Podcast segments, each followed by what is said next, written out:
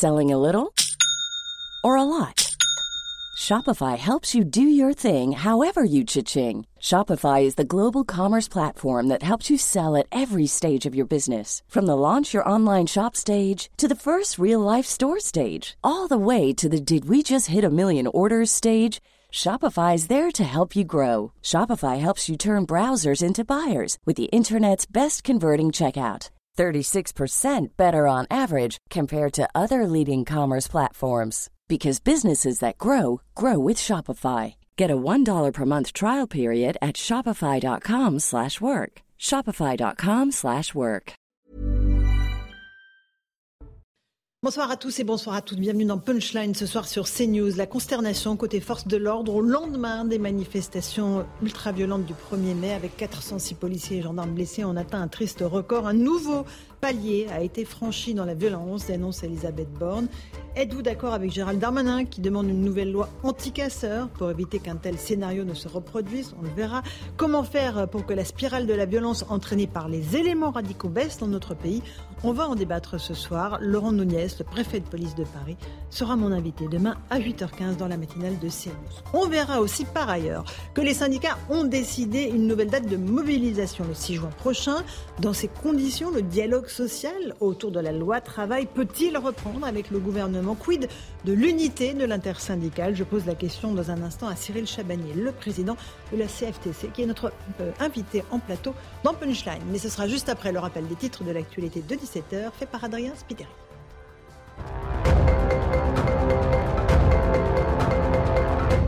L'intersyndicale appelle à une quatorzième journée d'action le 6 juin prochain, au lendemain des manifestations du 1er mai.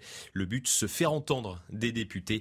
Ils examineront le 8 juin une proposition de loi visant à abroger la réforme des retraites.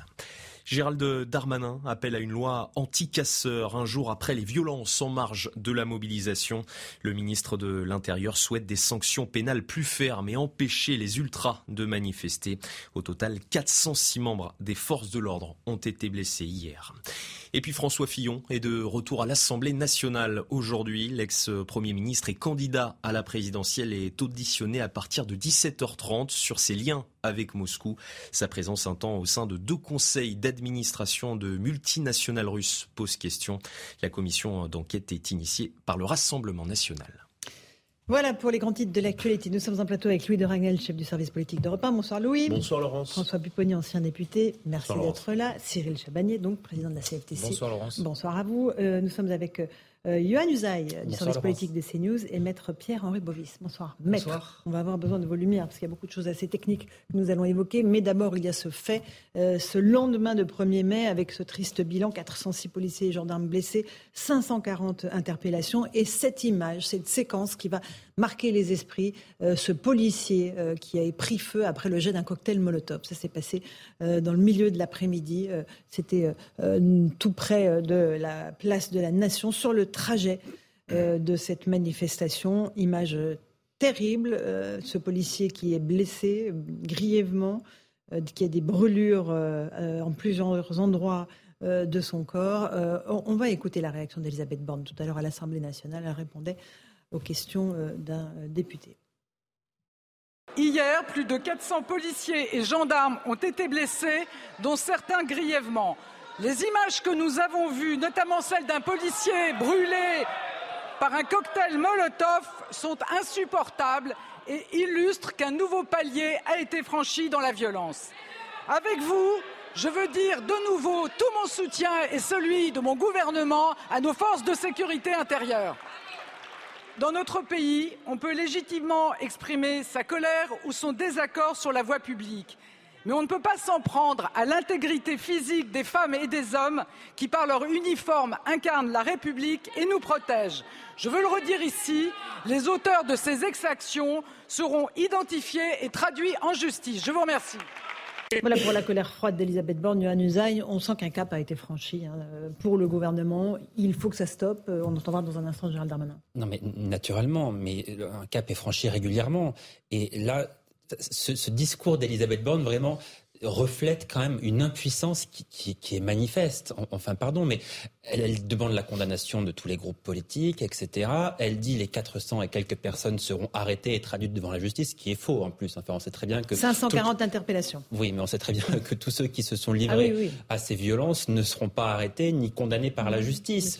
Donc, si vous voulez, au bout d'un moment, à part constater, j'ai du mal à comprendre ce que fait le gouvernement et où il veut aller surtout. C'est-à-dire qu'est-ce qu'il propose pour qu'un nouveau mm. cap ne soit pas franchi dans les prochaines semaines, parce que des manifestations, il y en aura d'autres, et pas seulement contre la réforme des retraites. Donc, à part constater, Gérald Darmanin propose une nouvelle loi. Il y en a déjà eu une, elle est récente, la loi anti-cassure de 2019. mais à part constater, sincèrement, j'ai du mal à voir ce que mm. propose le gouvernement et où il veut aller. Mm, Cyril Chabagnier, euh, sur la condamnation par la Première ministre, évidemment, vous êtes d'accord, vous l'aviez fait dès hier, dès hier soir sur ce plateau.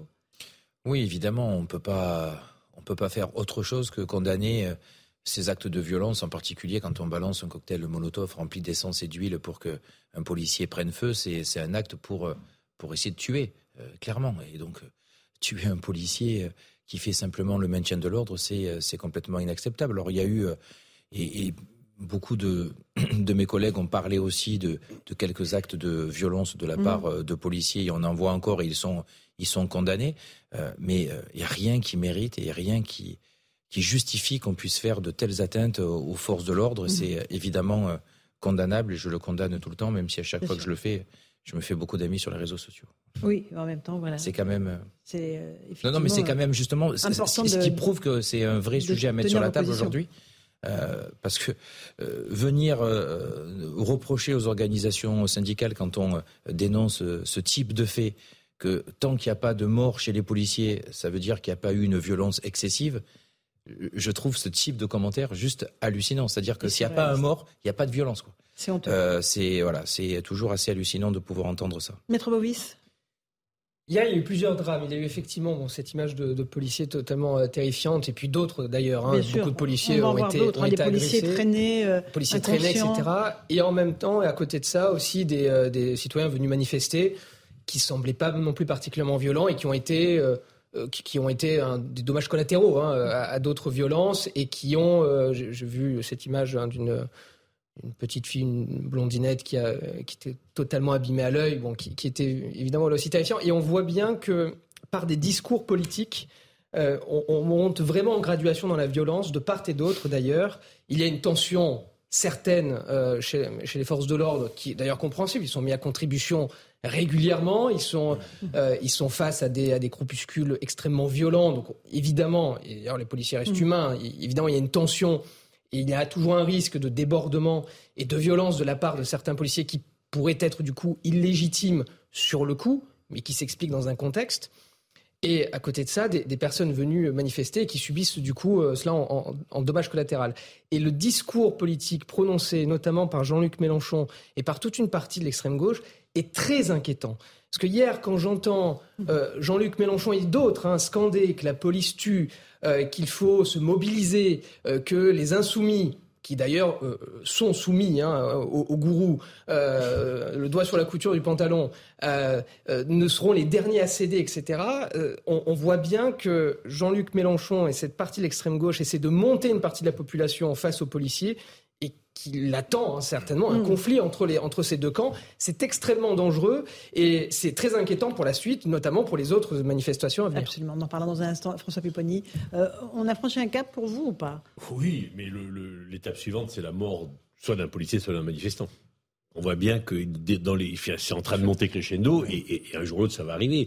Un manifestant peut prendre une, parce que quand, quand les, les, les Black Blocs jettent des cocktails Molotov ou autres dans la foule, bah, ça peut être un gamin qui passe par là, un manifestant qui n'a pas de casque, qui prend un, pavé d'un kilo sur la tête à plusieurs mètres, euh, il peut être tué tout de suite. Ou ça peut être un policier, parce qu'on voit bien qu'ils veulent tuer du policier. Et les, critiques qu'on vous a faites en disant euh, c'est, c'est pas de la violence parce qu'il n'y a pas de mort, c'est sous-entendu. Euh, bah oui, nous on veut un mort parce que comme ça on pourra bien qu'on est capable. Donc on va on va à la catastrophe. effectivement, Jean-Luc Mélenchon a une responsabilité historique parce que mais c'est pas nouveau, ça fait des, des mois et des mois qu'il appelle à l'insurrection qui considère que la police tue et donc qui dit aux manifestants et aux Black Blocs, ben allez-y, quoi. En face, c'est les assassins, donc défendez-vous. Le peuple a raison parce que mhm. il y a une violence euh, de l'État. Et donc, on, voit que, et on voit pas comment ça peut s'arrêter. Parce que c'est pas la nouvelle loi anti-casseurs, c'est pas euh, effectivement le discours d'Elisabeth Borne qui peut faire en sorte que ceux qui ont décidé de casser s'arrêtent. Ils ont le sentiment, eux, qu'ils sont en train de gagner la partie. Puisque, je répète, des, des, députés leur disent euh, bravo, continuez, euh, c'est la rue qui doit prendre le pouvoir. Donc ils vont y aller. Euh, Louis Dragnel, sur euh, cette nouvelle étape franchie dans les violences, et on va parler de la loi anticasseur dans un mm. instant, que souhaite remettre à l'ordre du jour Gérald Darmanin. Absolument. Bah, en fait, il y, a, deux problèmes très clairement établis, vous, vous l'avez déjà, déjà un peu dit, mais d'abord, il y a un étage politique avec des discours que qui sont très largement partagés, répandus, notamment véhiculés par Jean-Luc Mélenchon. Moi, il y a cette phrase qui m'a vraiment marqué hier, hein. c'était juste avant le début de la manifestation, il appelle à l'insurrection contre l'ancien régime. L'ancien régime, en fait, c'est selon lui la Ve République, donc notre euh, notre constitution, notre république actuelle, euh, qui, selon qui, lui permet absolument d'exister, qui lui garantit une liberté d'expression, d'opinion, et qui, euh, selon lui, en fait, voilà, euh, aurait dû tomber, mais n'est pas encore tombé. Le deuxième problème, et c'est ce que vous évoquiez, et il y a un vrai problème, c'est assez complexe, c'est un problème juridique de droit, c'est-à-dire qu'en fait, il y a une loi anticasseur qui a été votée et promulguée mmh. en 2019, qui prévoit notamment une peine d'un an d'emprisonnement, de 15 000 euros d'amende pour toute personne qui participe à des débordements lors de manifestations et qui prévoit aussi ce type de sanctions pour des gens qui se dissimulent le visage mhm. pendant des manifestations. Sauf que le problème, sauf que le problème, c'est qu'en fait, on peut pas judiciariser le cas de quelqu'un qui s'est dissimulé le visage parce que précisément on n'est pas en mesure de justifier son identité. Donc, conséquence immédiate, il y a quasiment personne qui est condamné pour dissimulation du visage.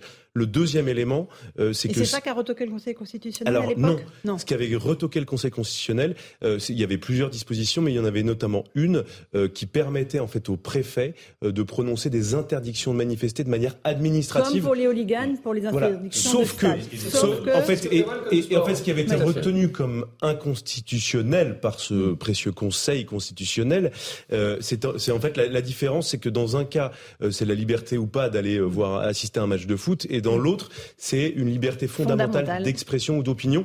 Donc, une fois qu'on a dit ça, euh, euh, Gérald Darmanin, le ministre de l'Intérieur, effectivement, vient d'annoncer euh, son intention de, de, de, faire étudier une mm. nouvelle loi.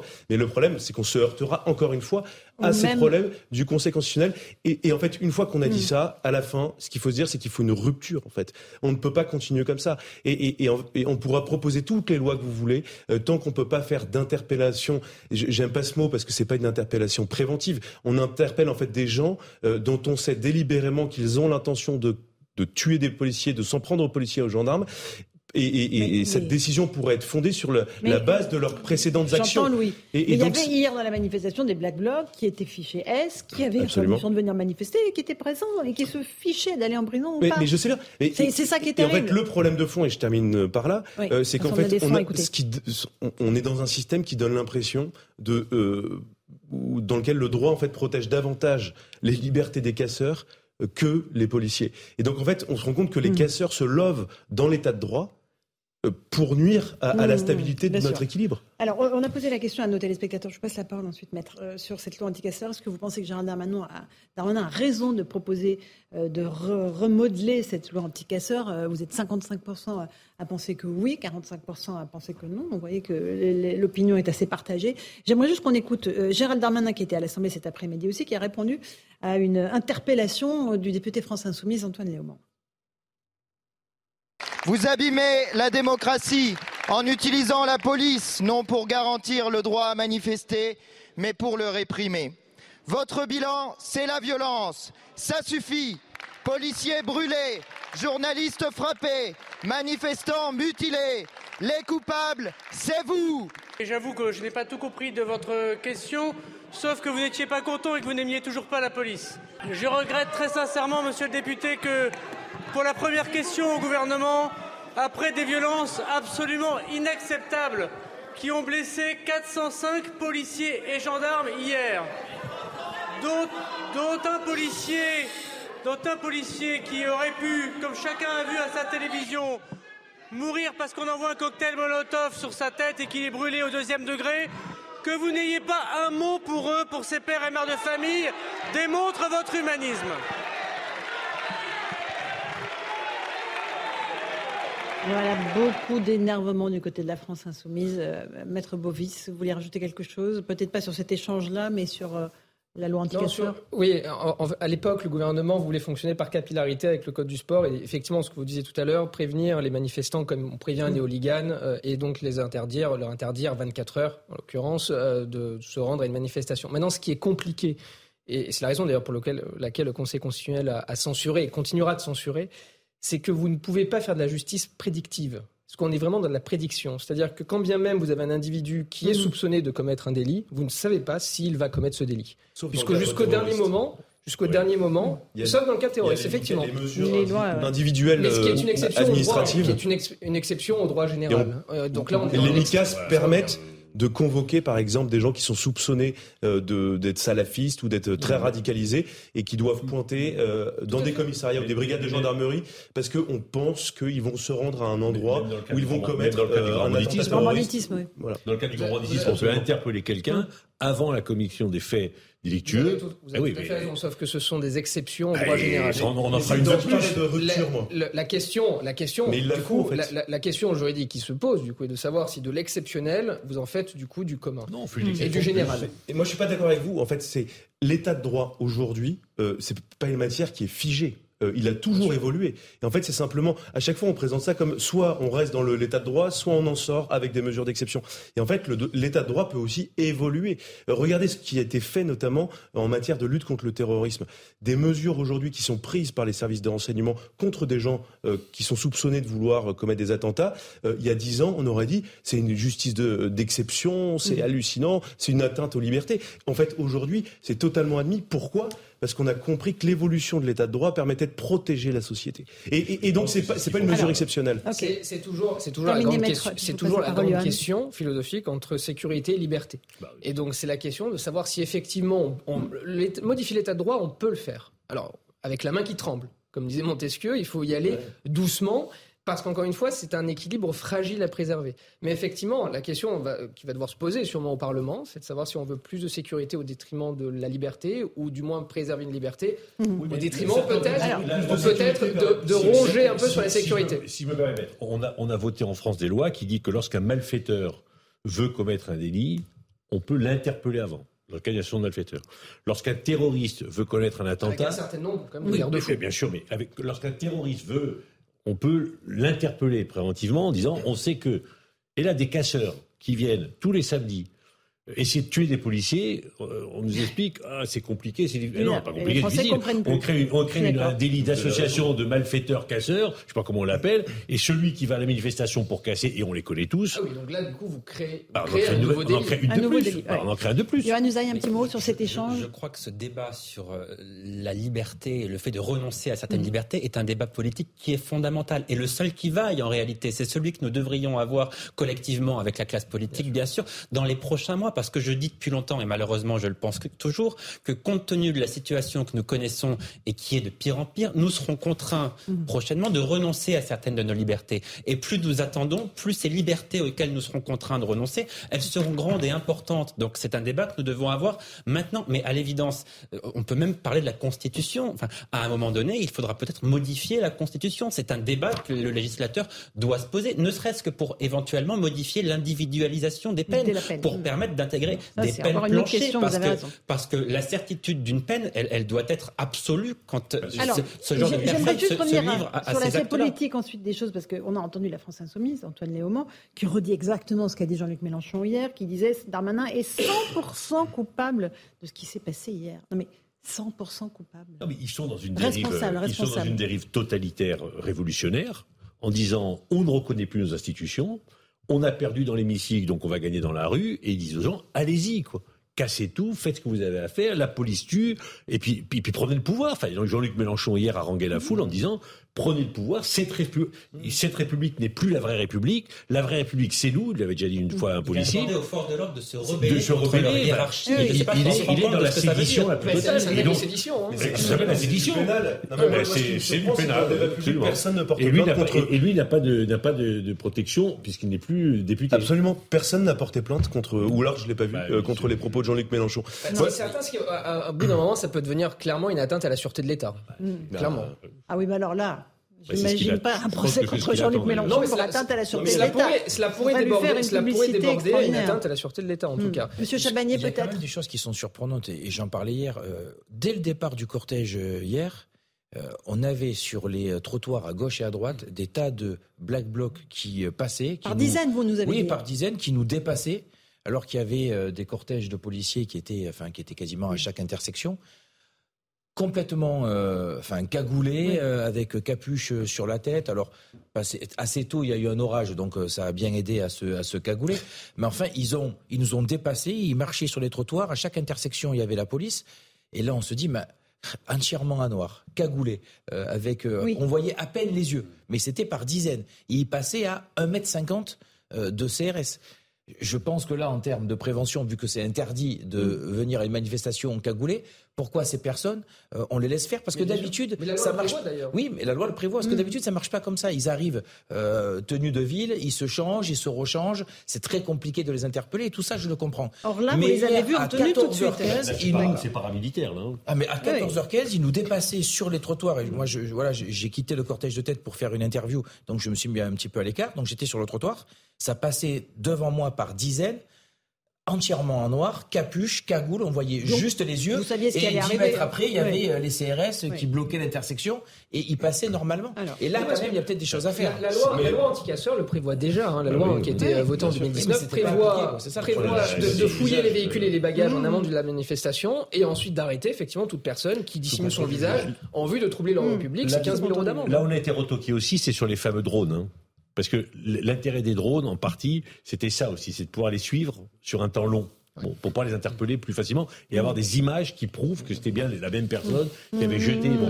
Alors les drones c'est plus compliqué. Sur les drones, oui, mais sur les drones, ça, ce sera exactement, je pense, la même histoire que les caméras installées dans les villes, c'est-à-dire que toute la gauche était dressée pour dire oulala attentatoire à la liberté, sauf qu'aujourd'hui maintenant les maires de gauche les réclament les, caméras dans, les, villes. Et donc j'ai ministre de l'Intérieur de les aider avec des drones. Euh, juste, on parle de sécurité et il y a eu aussi des départs d'incendie euh, qui auraient pu être extrêmement dangereux, notamment à la place de la Nation. On va juste regarder le sujet de Vincent Fernandez et puis je vous passe la parole ensuite. Cette épaisse fumée noire était visible à des kilomètres à la ronde hier soir à Paris. Un important incendie s'est déclaré à l'arrivée de la manifestation place de la Nation. De l'essence aurait été utilisée pour déclencher le feu à l'intérieur d'un immeuble en chantier. Les flammes et l'essence se seraient ensuite propagées devant le bâtiment inhabité. Le camion à eau de la police est obligé d'intervenir en attendant les pompiers. Des personnes réfugiées sur le toit sont alors évacuées avec la grande échelle. Le drame a été évité de peu. Aujourd'hui, face à toute manifestation euh, qui, est, qui est un droit pour tout le monde, il faut être extrêmement vigilant euh, pour ne pas qu'il y ait de malheureux dommages collatéraux et en ce qui concerne notamment la sécurité euh, des concitoyens. Donc c'est cela qui est extrêmement important de, souligner. Des feux qui mobilisent les pompiers autant que les forces de l'ordre les jours de manifestation. À Nantes, des véhicules ont été incendiés. Un bâtiment également pris pour cible. Image similaire à Lyon, où les locaux d'une mutuelle ont été saccagés. Le matériel, là aussi, enflammé. Et là, le, phénomène n'est pas que parisien. Ah euh, c'est dans de très nombreuses villes, François Paponi. C'est toutes les grandes villes, c'est partout. Hein. Euh, Toulouse, Saint-Etienne, Montpellier, bah, Nantes. Nantes, c'est en train de, partir partout. Et c'est là où ça devient extrêmement compliqué en termes de, sécurisation.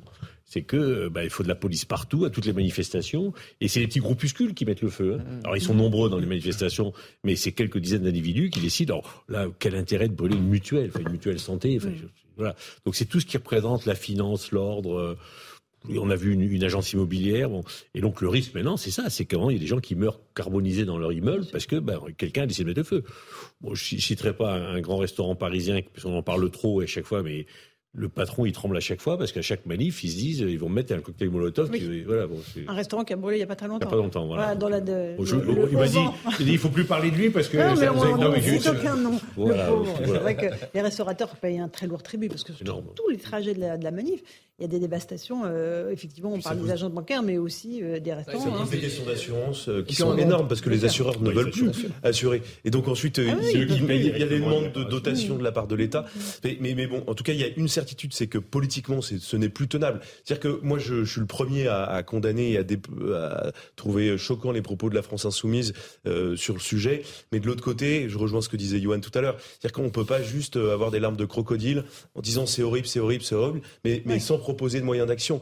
Et, et, je pense que là, pour le coup, c'est peut-être une impulsion qui doit être donnée euh, par Emmanuel Macron lui-même, euh, puisque dès lors que vous voulez engager une forme de rupture avec le mm. droit, euh, avec le droit actuel et que vous expliquez que le, vous faites votre diagnostic et qu'en fait on ne peut pas avec les armes actuelles euh, faire face à ce type de casseurs, ben en fait ça doit être une décision qui est prise au plus haut niveau.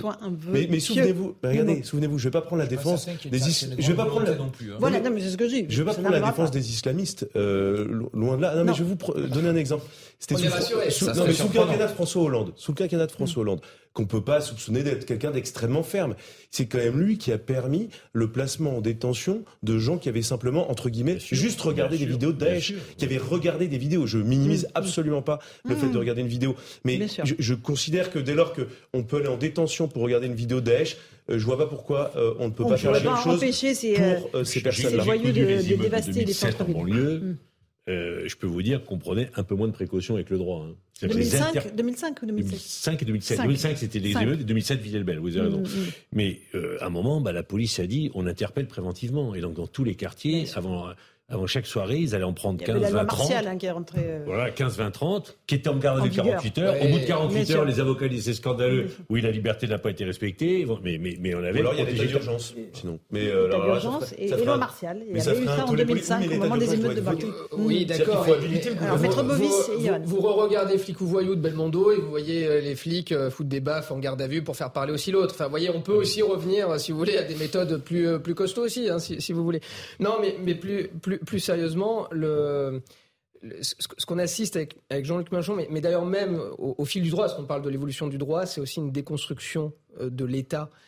dès lors que euh, aujourd'hui la police, lorsqu'elle interpelle, lorsque du moins elle veut interpeller, on en parlait avec les rodéos mmh. euh, très souvent, lorsqu'elle veut interpeller, lorsqu'elle veut passer à l'action, a peur d'engager sa propre responsabilité s'il y a un drame, s'il y a un accident ou autre. C'est-à-dire qu'on dépossède aussi complètement la police de ses moyens et on ne permet pas non plus à la police mhm. d'agir efficacement. Et c'est peut-être aussi la première pierre qu'il faudrait euh, poser pour justement redonner un, peu. Euh, voilà. Il y a un faut faire un, édifice un peu solide. Mhm. un, mot, puisqu'on parle beaucoup de Jean-Luc Mélenchon et Gérald Darmanin en parle à chaque manifestation. Ah il, est vrai. Il en parle à chaque interview aussi. Hein. Voilà, mais il est vrai. Il tape Mélenchon et Marine Le Pen. Je, crois que euh, Jean-Luc Mélenchon, effectivement, est devenu dangereux pour notre pays. Il appelle à la sédition, il appelle à la révolution, il appelle, non pas à tout casser, mais quasiment. Enfin, quand on appelle à la révolution, quand on demande aux forces de l'ordre de, se révolter contre sa hiérarchie, bon, je crois qu'il est devenu dangereux.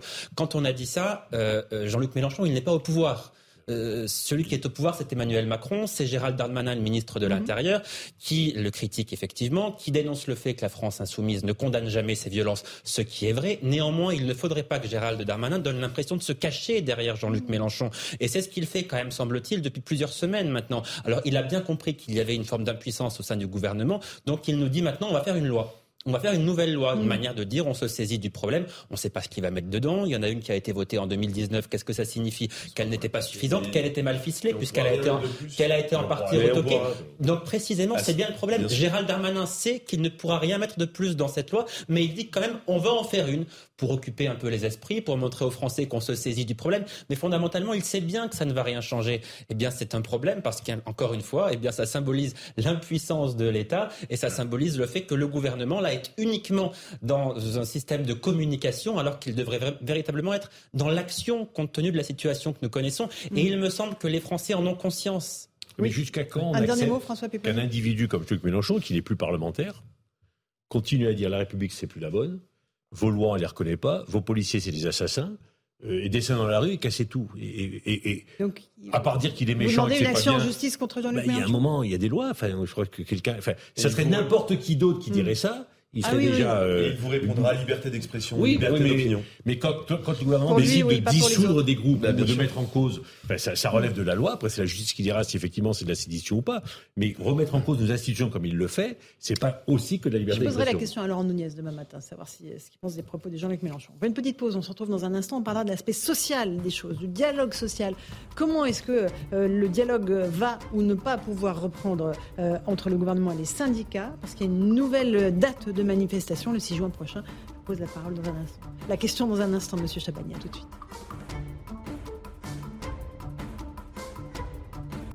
17h30, on se retrouve en direct dans Punchline sur CNews. Tout de suite, le rappel des titres de l'actualité avec Adrien Spiteri.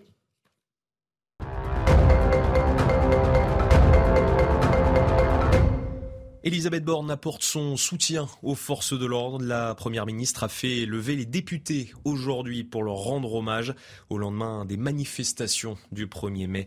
Au total, 406 membres des forces de l'ordre ont été blessés hier. L'inflation repart à la hausse dans la zone euro, 7% en avril contre 6,9% en mars. Ce chiffre pourrait encourager la Banque centrale européenne à augmenter ses taux d'intérêt lors d'une réunion jeudi. Les prix de l'alimentation continuent de flamber, plus 13,6% en avril. Et puis à quatre jours du couronnement de Charles III, la tenue du roi a été dévoilée par la famille royale britannique. Le monarque portera la super tunica, un manteau d'or à manches longues fabriqué en 1911. Charles III portera au-dessus l'imperial mantle. Il est fait d'or, d'argent et de soie. Merci beaucoup Adrien Spiteri pour ce rappel des titres de l'actualité. Cyril Chabagnier est toujours la présidente de la CFTC. J'aimerais que vous écoutiez Elisabeth Borne euh, qui a répondu il y a quelques instants à l'Assemblée nationale à Cyrielle Châtelain, une élue d'Europe Écologie Les Verts, euh, qui rappelait que les Français continuent à être hostiles à cette réforme des retraites. Écoutez la réponse de la Première ministre. Vous espériez que les Français se démotivent, se lassent, peut-être même qu'ils ne puissent plus se rassembler et que la mobilisation s'essouffle. Bien au contraire, nous étions des millions, des millions pour dire non à la retraite à 64 ans, des millions pour revendiquer la hausse des salaires, des millions pour vous demander enfin de nous respecter. Hier, certains de nos concitoyens sont descendus dans la rue pour exprimer leurs revendications, leurs inquiétudes. Nous devons les entendre, nous devons leur répondre. Ces revendications, Madame la Présidente Châtelain, vous le savez, dépassent largement la réforme des retraites. Alors, Madame la Présidente Châtelain, le progrès social ne viendra pas du bruit des casseroles, mais bien de l'action résolue et bien de la discussion avec les partenaires sociaux. Je pense qu'il faudrait parfois savoir écouter la sagesse des casseroles qui vous offrent une porte de sortie. Retirez votre réforme. Voilà la sagesse des casseroles. Concrètement, Monsieur Chabagnier, le dialogue social, dit Madame Borne, va reprendre. Est-ce que vous allez vous rendre à l'invitation qui va peut-être partir dans les prochains jours euh, à, votre rencontre? Enfin, en votre direction plutôt, plutôt, plutôt votre rencontre ça va dépendre euh, du type d'invitation et on va discuter évidemment sur, euh, sur la méthode, sur les objectifs, sur ce qu'on peut négocier, sur ce que, enfin les marges de manœuvre, les gages du gouvernement, ce qu'il faut retrouver une certaine confiance et changer de méthode. Mais c'est ni oui ni non, ça veut dire? Non, moi je, je, je, pense que je suis, enfin, on est plutôt favorable à la CFTC sur le fait d'y retourner parce qu'il y a des, enfin, il y a des sujets qu'il faut traiter. La loi travail. Euh, et ça n'empêche absolument pas à côté de continuer à combattre et à se battre contre cette réforme des retraites. Mais je rappelle qu'avec la censure du Conseil constitutionnel aujourd'hui, plus rien sur la pénibilité, sur les reconversions, sur l'emploi des seniors. Ce sont des sujets essentiels. Et d'ailleurs, c'est des sujets qu'on devrait traiter même si le, gouvernement retire ce, projet de, enfin, cette réforme des retraites. Oui, je dis encore projet parce que j'y crois encore. Euh, donc, euh, euh, vraiment, ce sont des sujets qui sont hein. importants. Et puis, à côté de ça, on a quand même un sujet capital sur le pouvoir d'achat et le partage des richesses. On a signé un accord patronat et syndicat sur le partage de la valeur. Mhm. Il faut aller discuter avec le gouvernement pour qu'il soit retranscrit dans la donc, loi. Il faut y retourner. Donc, il faut y retourner, mais. Mhm pas y retourner pour faire euh, de la communication ou avoir des textes qui seront, euh, enfin, ou sur, les, sur lesquels les propositions seront absolument pas retenues et en fait que le texte final soit le texte initial. Mais vous êtes mis déjà d'accord sur la partage le partage des valeurs, sur il y a un certain nombre de choses qui ont Alors, déjà il y a un certain euh, nombre de choses sur lesquelles on s'est mis d'accord, organisation syndicale et patronale. Mais par exemple sur les sur les salaires, on va voir aujourd'hui encore l'immense majorité des branches qui démarrent les grilles salariales en deçà du SMIC il faut que le gouvernement s'engage sur cette voie. Mm. C'est un exemple que je prends. La conditionnalité des aides aussi, c'est un engagement fort qu'on doit avoir de la part du gouvernement. Conditionnalité des aides aux entreprises. Aux entreprises. Donc on va dire clairement euh, au gouvernement, on veut bien retourner parce que ces sujets-là mm-hmm. sont capitaux, il faut les traiter, mais on n'y retourne pas n'importe comment, n'importe quel prix. Vous on y tous retourne d'accord là-dessus, M. Chabani, ou pas? La CGT, elle dit quoi? Bah écoutez, ça, il faudra demander bah, à la, à la CGT. Euh, bah, euh, nous, nous avons discuté ce on matin. On a du mal sur... à leur demander. Oui, c'est vrai que vous avez un petit peu de mal à leur demander, je le reconnais. Euh, Aujourd'hui, on s'est laissé. qu'on leur pose des questions, c'est leur droit. Hein. je, je, liberté je n'ai pas de commentaires sur, euh, sur ça. Euh, clairement, ce matin, on s'est mis d'accord, un, sur la continuité de la lutte contre les, la réforme des retraites et donc la manifestation du 6 juin. Et on a dit aussi qu'on voulait des engagements forts de la part du mmh. gouvernement, changement de méthode, être écouté et avoir des propositions. On s'est même mis d'accord entre nous de travailler, voir si on pouvait réussir à avoir des propositions communes sur toute une série de sujets, parce que quand on peut être d'accord, c'est bien de le faire ensemble. Et on s'est laissé euh, l'ouverture sur euh, l'invitation de Madame Borne. Chacun décidera à son âme et conscience s'il pense que les conditions se réunissent et s'il y a suffisamment de grains à moudre pour aller à la table mmh. des négociations. Et on s'est mis aussi d'accord sur un respect qu'on garde depuis le début, c'est-à-dire que ceux qui iront ne critiqueront pas ceux qui iront pas et inversement. Mais ça veut dire que c'est la euh, fin de l'unité syndicale, quoi mais Non, c'est pas la fin. Euh, c'est je vous rappelle que l'unité syndicale s'est faite sur le combat contre la réforme mmh. des retraites. On n'a jamais dit qu'on était d'accord sur tout. On a d'ailleurs, on a toujours clamé nos différences, euh, clairement, et on a toujours respecté nos différences. Mmh.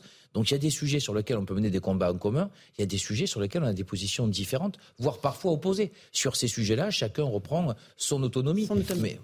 Mais, Louis Dragnel, une question peut-être à M. Chabanier Pour rebondir à votre très bonne question, Laurence, euh, mais factuellement, en fait, euh, le gouvernement jusqu'à aujourd'hui avait un front uni. Euh, les syndicats, à chaque fois, c'était l'intersyndical.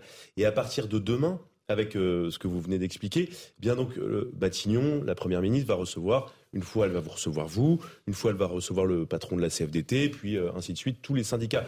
Et, donc, de facto, est-ce que en faisant ça, vous rendez pas un petit service au gouvernement qui, va, réussir à, dire qu'il il a fracturé l'union syndicale, que globalement, vous, vous êtes du côté des réformistes, et que de l'autre côté, on va acter le fait qu'il y a des gens qui veulent absolument pas marcher euh, dans ce sens avec le gouvernement moi, je suis pas là pour rendre service au gouvernement, je suis là pour rendre service euh, en tant que syndicaliste aux salariés. Donc, il y a des sujets aujourd'hui qui sont cruciaux, et je crois qu'on a, grâce à la mobilisation qu'on a fait depuis trois mois, on a un pouvoir d'action et un moyen de pression aujourd'hui qu'on n'a peut-être jamais eu depuis euh, ces derniers mois. Donc, on est là pour obtenir des choses. Et c'est pour ça qu'on ira négocier simplement sur des sujets sur lesquels on aura des garanties et qu'on pourra obtenir des plus pour les salariés. Mhm. C'est ça notre, notre position aujourd'hui. Donc la seule chose qui nous anime, c'est sortir euh, de Matignon avec des, euh, euh, voilà, un gain pour les, pour les salariés. si c'est juste la CFTC... Et... que vous n'embarquez pas avec vous les autres syndicats. Mais on va essayer d'y aller ensemble. Vous remarquerez que dans le communiqué qui, qui apparaît aujourd'hui, dans les déclarations des uns des autres, personne n'a déclaré qu'il n'y allait pas aujourd'hui. Tout le monde a dit euh, nous allons euh, euh, voir la convocation, discuter avec le gouvernement sur un calendrier, sur une méthode, sur des propositions, mmh, mmh. sur voir ce qu'on peut gagner, sur les sujets, c'est-à-dire qu'on va poser nos conditions pour y retourner. Mmh. Après, on s'est laissé, mais je crois que c'est aussi un gage de fierté et, moi, de, et de respect de l'intersyndical. On s'est laissé à chacun le fait de pouvoir à la fin dire je pense que les conditions sont réunies ou je pense que les conditions pour mon organisation syndicale ne sont pas réunies. Monsieur Chabagnier, le 6 juin, c'est rebelote C'est à nouveau euh, une grande manifestation, enfin des manifestations dans toute la France, avec le risque des violences que l'on connaît désormais? Avec le risque des violences certainement, mais on ne peut pas aujourd'hui, dans une liberté fondamentale qui est le droit de manifester, mhm. dire on arrête de manifester parce qu'il y a des violences. Sinon, on a donné victoire aux casseurs. Donc, c'est moi, mhm. pour moi, c'est pas concevable. Et pourquoi le 6 juin? Pourquoi le 6 juin? Parce que la grande date, c'est, et je vous en ai déjà parlé hier, qu'il y avait la grande date du 8 juin avec la proposition de loi. Vous savez très bien qu'il n'y aura absolument aucune chance pour que cette. Allez-y, pardon. Terminez votre propos, puis après je vous contredirai. Je vais répondre à la question que vous n'avez pas posée, parce que vous n'avez pas fini. Euh, c'est une grande date, parce qu'il y a une proposition de loi à l'Assemblée nationale mm. déposée par le groupe Lyot pour retirer, enfin pour abroger euh, le report de l'âge légal. Il y a deux choses. Il y a le fait que ce soit voté à l'Assemblée nationale, et je pense qu'il y a une vraie chance que ce soit voté à l'Assemblée, ce qui serait déjà un coup tonnerre mhm. pour le gouvernement et qui pourrait d'ailleurs entraîner des conséquences politiques et sociales. Après, il faut que ça passe aussi au Sénat. Et là, vous savez que la partie et là, est perdue. Ça va être bien plus compliqué. Mais rien que le fait de le voter à l'Assemblée mhm, nationale, mhm. ça serait un coup tonnerre que le gouvernement aurait du mal euh, à dire. Je... Parce que là, il y aurait eu un vote. Ça passerait plus que lors de la motion de censure qui a été rejetée? Je, je, pense. Les neuf voix là qui manquaient, Il y, y, a une vraie chance. Aujourd'hui, je, ne vous dis pas, je fais pas des mm. prédictions, j'ai pas de boule de cristal que ça va passer, mais il y a une vraie chance que ça passe. Donc il faut tenter le coup, il faut se battre pour ça. Ça, c'est important. François Pupponi et ensuite Johan. Pour la motion de censure, il fallait que ceux qui étaient contre soient présents dans l'hémicycle à la majorité d'une voix. Alors que là, il faut qu'il y ait une majorité de députés présents qui votent le texte. Et sincèrement, quand on regarde le, le vote, y compris de motion de censure, il y a de grandes chances que ça passe, hein, puisqu'il y aura des députés, les, républicains qui voteront, il y aura euh, toutes les oppositions, bref, il y a de grandes chances. Quelques absents. Euh, Quelques absents sur Renaissance, voilà, parce que là, il faudra que les députés de la majorité soient tous présents. Et même en étant tous présents, ils sont minoritaires. Donc, euh, alors, donc il y a un vrai risque. Par contre, après, le risque pour les manifestations, c'est que si ça passe le 8, c'est que l'intersyndicale dise, bah maintenant, on va les mettre pression au Sénat. Et donc, il y a une manifestation devant le Sénat pour dire inscrivez le texte à l'ordre du jour. En fait, c'est la manif sans fin. En fait. Eh ben, c'est donc il y aura, euh, ça continuera. Enfin, une manif qui permet de gagner, c'est pour moi, c'est pas une manif sans fin, c'est une manif euh, qui a fin de résultat plutôt. Mais euh, admettons que ça passe même devant le Sénat, qu'est-ce qui se passe après parce qu'après, si c'est pas, ça se passe pas au Sénat, ça revient à l'Assemblée. Donc Et donc là, ça peut de nouveau être voté majoritairement. Et donc remettre en jeu toute. Oui, mais à la fin, c'est l'Assemblée qui décide. Et, si, et donc, annuler. Et, donc, ça peut être. on n'a pas terminé avec cette histoire. Yohann Usaï et oui, je, je, crois effectivement que si ce texte est effectivement voté, euh, mis au vote à l'Assemblée, il a très très grande chance d'être adopté. C'est pour ça que le mhm. gouvernement ne prendra jamais le risque d'aller au vote sur ce texte. Donc ils trouveront un moyen effectivement de ne pas voter. La majorité peut faire de l'obstruction. Hein. Mhm. on, on, fait de l'obstruction jusqu'à minuit. À minuit, ça tombe et c'est terminé. Je pense que le gouvernement préférera être accusé d'obstruction plutôt que de prendre le risque politique que voir un texte voté, ce qui alors là remettrait une pièce dans la machine et rendrait les manifestants absolument dingues un, bémol quand même, il n'est pas certain que ce texte soit inscrit à l'ordre du jour le 8 juin durant la niche fiscale, parce que c'est un texte qui, me semble-t-il, crée une charge. Or, quand on dépose un texte dans une niche parlementaire, ça ne peut pas être une charge pour le budget. Donc, qui, le juge Il y a, le président de la commission des finances. Il y a, encore un doute. Qui hein. président de la commission Monsieur Coquerel, considérait de la France que euh, tout ça n'est pas conforme à la règle. Vous avez raison. On verra. Mais tout est réuni pour que ça. Le, fait est qu'il y a une charge et eh que, euh, voilà, normalement, un texte qui crée une charge pour le budget ne peut pas être étudié lors d'une niche parlementaire. Hein. Maître Bobis, et après on va repasser à... Je voulais simplement rebondir, parce que effectivement, vous avez parfaitement raison, maintenant que la, loi est, est, adoptée, je, ne vois pas bien les raisons de ces manifestations, et surtout le ce que je constate, c'est qu'au sein de l'Union européenne, on n'assiste pas à de tels mouvements et de tels, de tels brand-bag combat dans les rues euh, des capitales euh, par justement le, report de l'âge légal de la retraite. Hmm. Il n'y a qu'en France qui, En Espagne, c'est passé à 67 ans il y a quelques semaines. L'Espagne s'est passé exactement à 67 ans. Parler. Donc il y, a soit un problème, soit le problème vient du peuple français qui, euh, dans son ADN, a une envie de contestation héritée peut-être d'un d'un héritage un peu lointain, soit effectivement ça vient du gouvernement, un problème qui vient du gouvernement et donc d'une rupture au niveau du dialogue. Mais j'ai quand même plutôt tendance à croire, puisque lors du premier, la première réforme des retraites en 2011, 2010, 2011, il y avait eu à peu près 70 ou 75 de, de, Français qui étaient contre cette réforme-là. La réforme est quand même passée et maintenant nous voici aujourd'hui. Donc je pense aussi à mon avis, les Français sont guidés plus par des intérêts individuels que des intérêts collectifs, peut-être à la différence d'autres pays européens et de nos voisins espagnols, Nous allemands, savons faire nation quand il le faut, maître Bobis. Comment? Nous savons faire nation quand il le faut. Voilà. Mais euh, peut-être que là, sur cette réforme-là, elle a été jugée particulièrement injuste. Et peut-être que justement, et peut-être que justement, il y a eu une rupture au niveau du mm. dialogue, un dialogue social, et qui mériterait peut-être un nouveau dialogue pour permettre justement cette avancée, cette réforme. Laurent Pietraszewski nous a rejoint. Bonsoir, ancien secrétaire d'État aux retraites. Vous avez remplacé M. Chabanier qui a dû s'éclipser. Comment apaiser euh, la situation après ce qu'on a vécu hier? 406 policiers et gendarmes blessés, oui, euh, les syndicats qui appellent à une nouvelle journée de mobilisation le 6 juin. On ne voit pas les voies d'apaisement en réalité. Oui, vous avez échangé, je, je, sais, avec les intervenants précédents sur euh, les voies pour trouver, retrouver ce, calme et faire nation. Vous évoquiez ça mhm. il y a quelques instants ensemble. Bah, je pense quand même que cette réflexion qui consiste à dire sur le fond, est-ce que pour chacun d'entre nous, est-ce que euh, c'est un sujet insupportable de travailler un peu plus euh, pour que la collectivité se porte mieux? C'est ça la question qui, nous est posée. Et, et, sur le fond, encore une fois, à chaque fois que je, je, passe du temps, moi, et je le fais toujours avec, euh, avec plaisir, y compris d'aller voir mes amis du Sporting à Armentières, où vous savez que dans le Nord, on apprécie de se prendre quelques petits instants entre nous pour boire euh, cette euh, petite bière. Eh bien, euh, vous savez ce que j'entends? C'est en fait la, question, c'est comment est-ce qu'on fait pour individualiser les choses? Comment est-ce qu'on fait pour que, au final, moi qui ai un job, on va dire qui est pas forcément extrêmement pénible physiquement, je sans doute mm. aller au-delà même de 64 et comment on fait pour que celui ou celle qui travaille sur la voirie mm. puisse partir plus tôt. Et d'ailleurs, c'est là qu'est en difficulté le gouvernement, c'est que euh, il n'a pas traité préalablement ces spécificités. D'ailleurs, c'est ce qu'on me dit moi quand je vais au bistrot, euh, Laurence Ferrari. On me dit mais en fait pourquoi vous n'avez pas traité alors, bon tout le monde fait un peu comme si j'étais encore le ministre en charge de mais bah oui parce que vous n'aviez pas exactement cette réforme là. Hein. Je portais une autre réforme, mais, bah mais effectivement la, question est celle-là. Le gouvernement, je crois pour et je reviens là à votre question pour apaiser, eh bien il doit mettre sur la table le sujet de la pénibilité et trouver. C'est dans la loi travail. C'est dans la loi travail.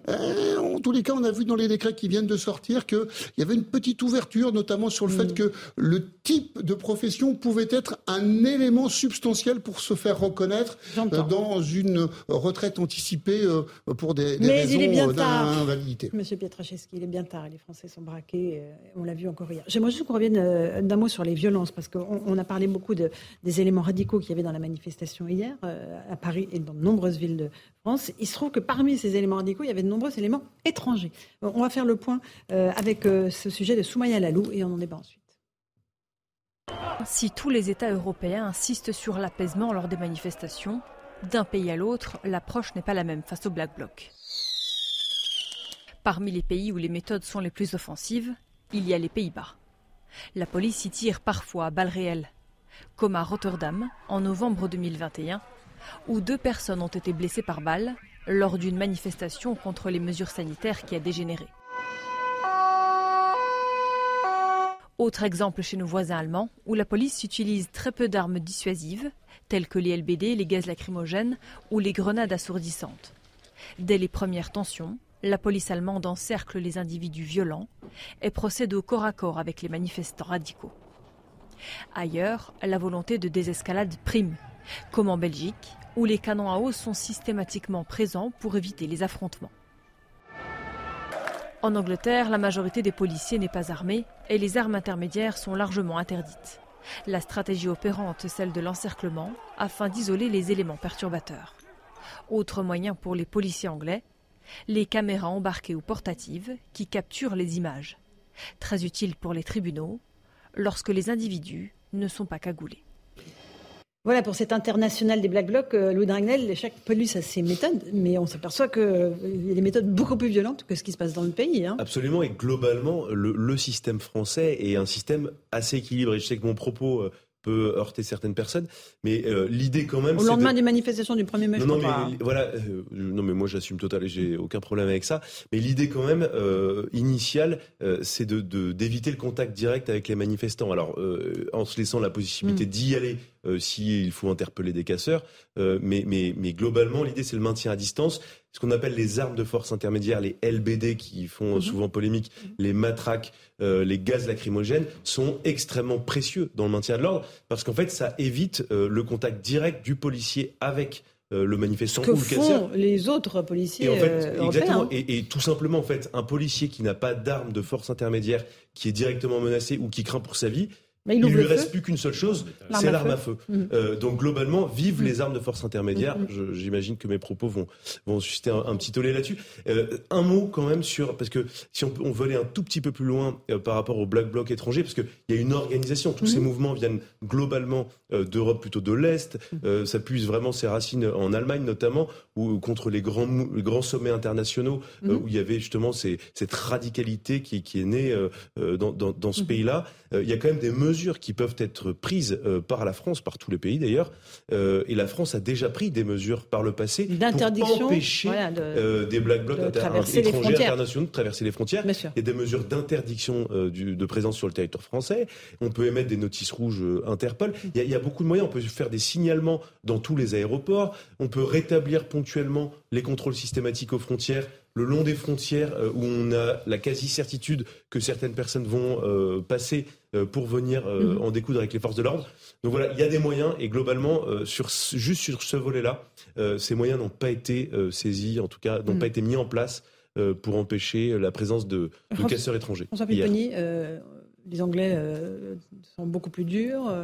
Les Allemands aussi, la police allemande, euh, quand il a fallu euh, évacuer la mine de charbon de Lutzerat, c'était extrêmement violent. En France, on a une vraie tradition de politique de maintien de l'ordre, qui peut parfois prêter à polémique, mais globalement, enfin, on a quand même, une, en particulier à Paris, une préfecture de police qui est habituée à ça, un préfet de police qui est exceptionnel et qui essaye effectivement. Qui sera notre invité demain à 8h15, je le redis. mais on nous reproche souvent, on l'a vu tout à l'heure avec le syndicaliste, qui dit mais je comprends pas, on n'interpelle pas les black blocs qui passent devant les policiers, parce que justement, mm. c'est la hiérarchie qui gère. Euh, sur le terrain, les policiers disent on va au contact, non, non, on n'allait pas au contact, attendez un peu. Ils essayent d'éviter au maximum les blessés et bien mm. entendu les morts, avec ce que ça entraîne, c'est-à-dire de la casse, euh, des incendies, etc. Alors, ils sont critiqués, mais à la fin, effectivement, il y a plus, plus, de policiers blessés que de manifestants blessés. Maître Bovis Et d'éviter d'éventuels débordements, puisqu'ils ils passent effectivement à côté des policiers et sont arrêtés. Vous pouvez être sûr que d'une minute à l'autre, ça peut dégénérer. Donc après, effectivement, ça maintient aussi de, ce qu'on appelle hein, grossièrement la paix sociale, c'est-à-dire qu'on les laisse passer. Pour le moment, ils ne cassent rien. On espère qu'ils ne vont rien casser. Et s'ils cassent, là, on intervient. Mais c'est les policiers qui payent le plus dur tribut. À ah, c'est clair. Parce que la philosophie initiale du maintien de l'ordre, c'est de protéger les manifestants. En fait, c'est vraiment ça. Le, le, logiciel, il a été conçu pour protéger les manifestants et pas pour s'attaquer aux casseurs. Ça, c'était euh, habituellement dans la police c'était d'autres unités euh, de police ou de gendarmerie qui s'occupaient de ça. Et donc il y a eu une rupture en fait après les Gilets jaunes. Il y a eu le schéma national du maintien de l'ordre qui a été déployé, ça a nécessité beaucoup de, formation, et où maintenant effectivement il y a les, deux, fonctions qui sont euh, déployées simultanément. La protection des manifestants, qui est quand même la mission première et la plus essentielle, et deuxièmement effectivement l'extraction de manifestants violents. Et ça c'est quelque chose de beaucoup plus récent, beaucoup plus nouveau. Mais il faudra sûrement que ça évolue parce que les gens vont pas accepter longtemps. À ce type d'image de violence. comme ça. Mais je crois qu'il accepte déjà plus. Il accepte ça fait longtemps qu'il n'accepte plus, mais il n'y a pas de solution, vous nous dites tous. Par, rapport à ce que je disais tout à l'heure, pardon, il faut mettre en place une politique anti-casseurs mais pas forcément avec une nouvelle loi, même si le ministre l'a annoncé, parce qu'il y a des lois, mais c'est comment on, crée un nouveau délit pour interpeller des casseurs qui ne sont pas les manifestants. Mais vous vous heurterez toujours à la à, l'entrave à la liberté d'expression, à la liberté d'opinion. Mm, mm. Et en fait, c'est, non mais c'est, vraiment le, problème juridique auquel on est confronté, euh, c'est qu'en fait, tant que vous ne levez pas cet écueil-là, qui est un principe fondamental euh, de notre Constitution et auquel les Français sont très attachés, eh bien en fait on n'y arrive pas. Ou alors il faut trouver des moyens de substitution, mais, c'est toujours très compliqué parce qu'il faut avoir des, procédures extrêmement euh, sûres, extrêmement sécurisées. Si vous avez des procédures bancales, globalement, euh, ça, ne tient pas très longtemps. Il, faut essayer d'aller par rapport à faire, essayer de, se lier aux, lois sur le, contre le terrorisme, parce que oui, non, mais on est à la limite. Vous parlez de rupture Non, mais, on, a, on, a, la limite. fait, des gens qui viennent à toutes les manifestations pour casser, mmh, mmh. pour agresser les policiers, voire pour les tuer. Monsieur Pietraszewski, vous en pensez quoi? Est-ce qu'il faut une nouvelle loi euh, anti-casseurs? Bon, Le ministre de l'Intérieur s'est exprimé. D'abord, euh, redire, peut-être comme euh, d'autres ici, mais c'est bien qu'on lise à la fois notre solidarité envers les forces de l'ordre qui protègent l'ordre républicain dans notre pays et saluer le grand professionnalisme de toutes et tous ceux qui ont été mobilisés à la fois pour protéger les manifestants et pour éviter que des dégradations pires encore que celles que nous avons vues ne se produisent. Ensuite, est-ce qu'il faut une loi anti-casseurs? La loi anti-casseurs, euh, en tout cas libellée telle qu'elle euh, dans les médias et véhiculée avec ce, ce nom-là. Elle existe depuis 2019. Le Conseil constitutionnel a eu à se prononcer mhm. d'ailleurs sur cette loi anti-casseurs et à la limiter, à l'encadrer, puisque vous savez qu'à l'époque, le, gouvernement euh, souhaitait aller plus loin, notamment euh, euh, dans la possibilité donnée aux forces de l'ordre d'appréhender un, un, certain nombre de potentiels, non pas manifestants, mais casseurs qui viendraient se greffer aux manifestations. Bon, et donc Louis Ragnel a rappelé tout à l'heure un certain nombre de principes qui prévalent dans notre République, dans notre démocratie. Euh, maintenant, euh, François Pupponi, euh, sur le fond, il appartient au législateur de reprendre la main. Parce que je crois qu'il faut, se dire les choses. Nous pouvons disserter avec vous, et c'est intéressant, très très longtemps, mais au final, ce qu'il faut, c'est que le législateur s'empare du sujet. Alors, le gouvernement souhaite prendre la main. Moi, j'entends euh, le ministre Gérald Darmanin qui a la volonté mhm. de faire bouger les choses. Je crois que euh, ça va être intéressant de voir le, débat qu'il y aura à l'Assemblée nationale, Laurence Ferrari, entre ceux qui vont mhm. nous dire, bah écoutez, euh, sur le fond, faut pas trop en rajouter en, matière d'encadrement, et ceux, pour des, raisons peut-être d'ailleurs tout à fait louables, hein, mhm. de liberté individuelle, qu'ils vont penser voir mise en danger, et puis ceux qui vont réclamer plus d'ordre, plus de protection. Et je pense que là, on, voit bien de qui vous parlez en fait, hein, des deux côtés. Hein. à l'Assemblée nationale. Il n'y a, pas de surprise hein, sur euh, de quel côté de l'Assemblée nationale on se positionne. Ah oui Vous pensez que la France insoumise va être pour la loi anti-casseurs chez, les Républicains, il y a quelques députés, espèce d'amoureux inconditionnel de la liberté. Hum et qui, et qui ont énormément de mal, par exemple, sur les sujets d'intelligence artificielle, de reconnaissance faciale, euh, parce qu'ils considèrent que c'est une, une restriction. Et, alors c'est plus au, au, nom de la mm. philosophique de la défense de la liberté mm. et, et, et, pas tellement pour des questions opérationnelles. Un dernier mot, Yohann Pour le coup, s'il y a bien une loi qui peut obtenir une majorité, c'est une loi qui irait dans ce sens-là, mm. très clairement. Il n'y a pas beaucoup de textes qui peuvent être votés à l'Assemblée nationale en ce moment. Un vrai texte concernant la sécurité, mais un texte ambitieux, parce que si vous trouvez seulement dans ce texte des mesurettes, à l'évidence, la droite ne le votera pas.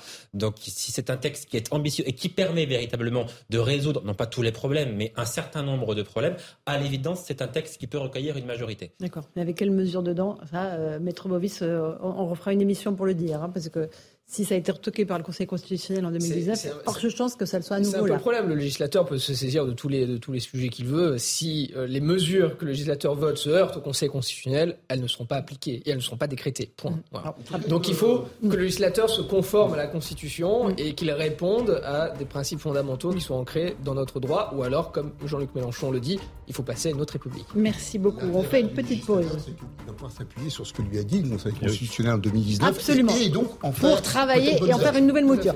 Petite pause, on se retrouve dans un instant dans Punchline sur CNews et sur Europe 1. On revient sur ces manifestations violentes euh, du 1er mai. On verra aussi ce qui s'est passé non seulement dans le capitale mais aussi à Lyon euh, avec euh, la préfète de police. A tout de suite. Bonsoir à tous et bonsoir à toutes. Bienvenue dans Punchline ce soir sur CNews et sur Europe 1. Un nouveau palier a été franchi dans la violence, dénonce la première ministre Elisabeth Borne après ce 1er mai explosif avec 406 policiers et gendarmes blessés. Le bilan n'a jamais été aussi lourd côté force de l'ordre. Faut-il une nouvelle loi anti-casseurs, comme le réclame Gérald Darmanin?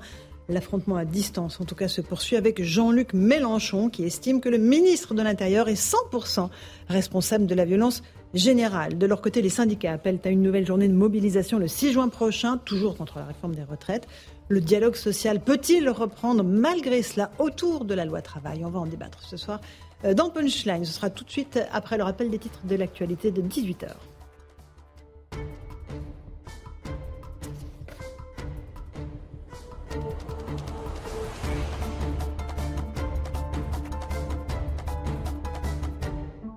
Il est pile 18h, bienvenue si vous nous rejoignez à l'instant sur Europe 1 et sur CNews. Emmanuel Macron reprend la route. Le président de la République sera jeudi à Sainte, en Charente-Maritime, pour présenter la réforme des lycées professionnels.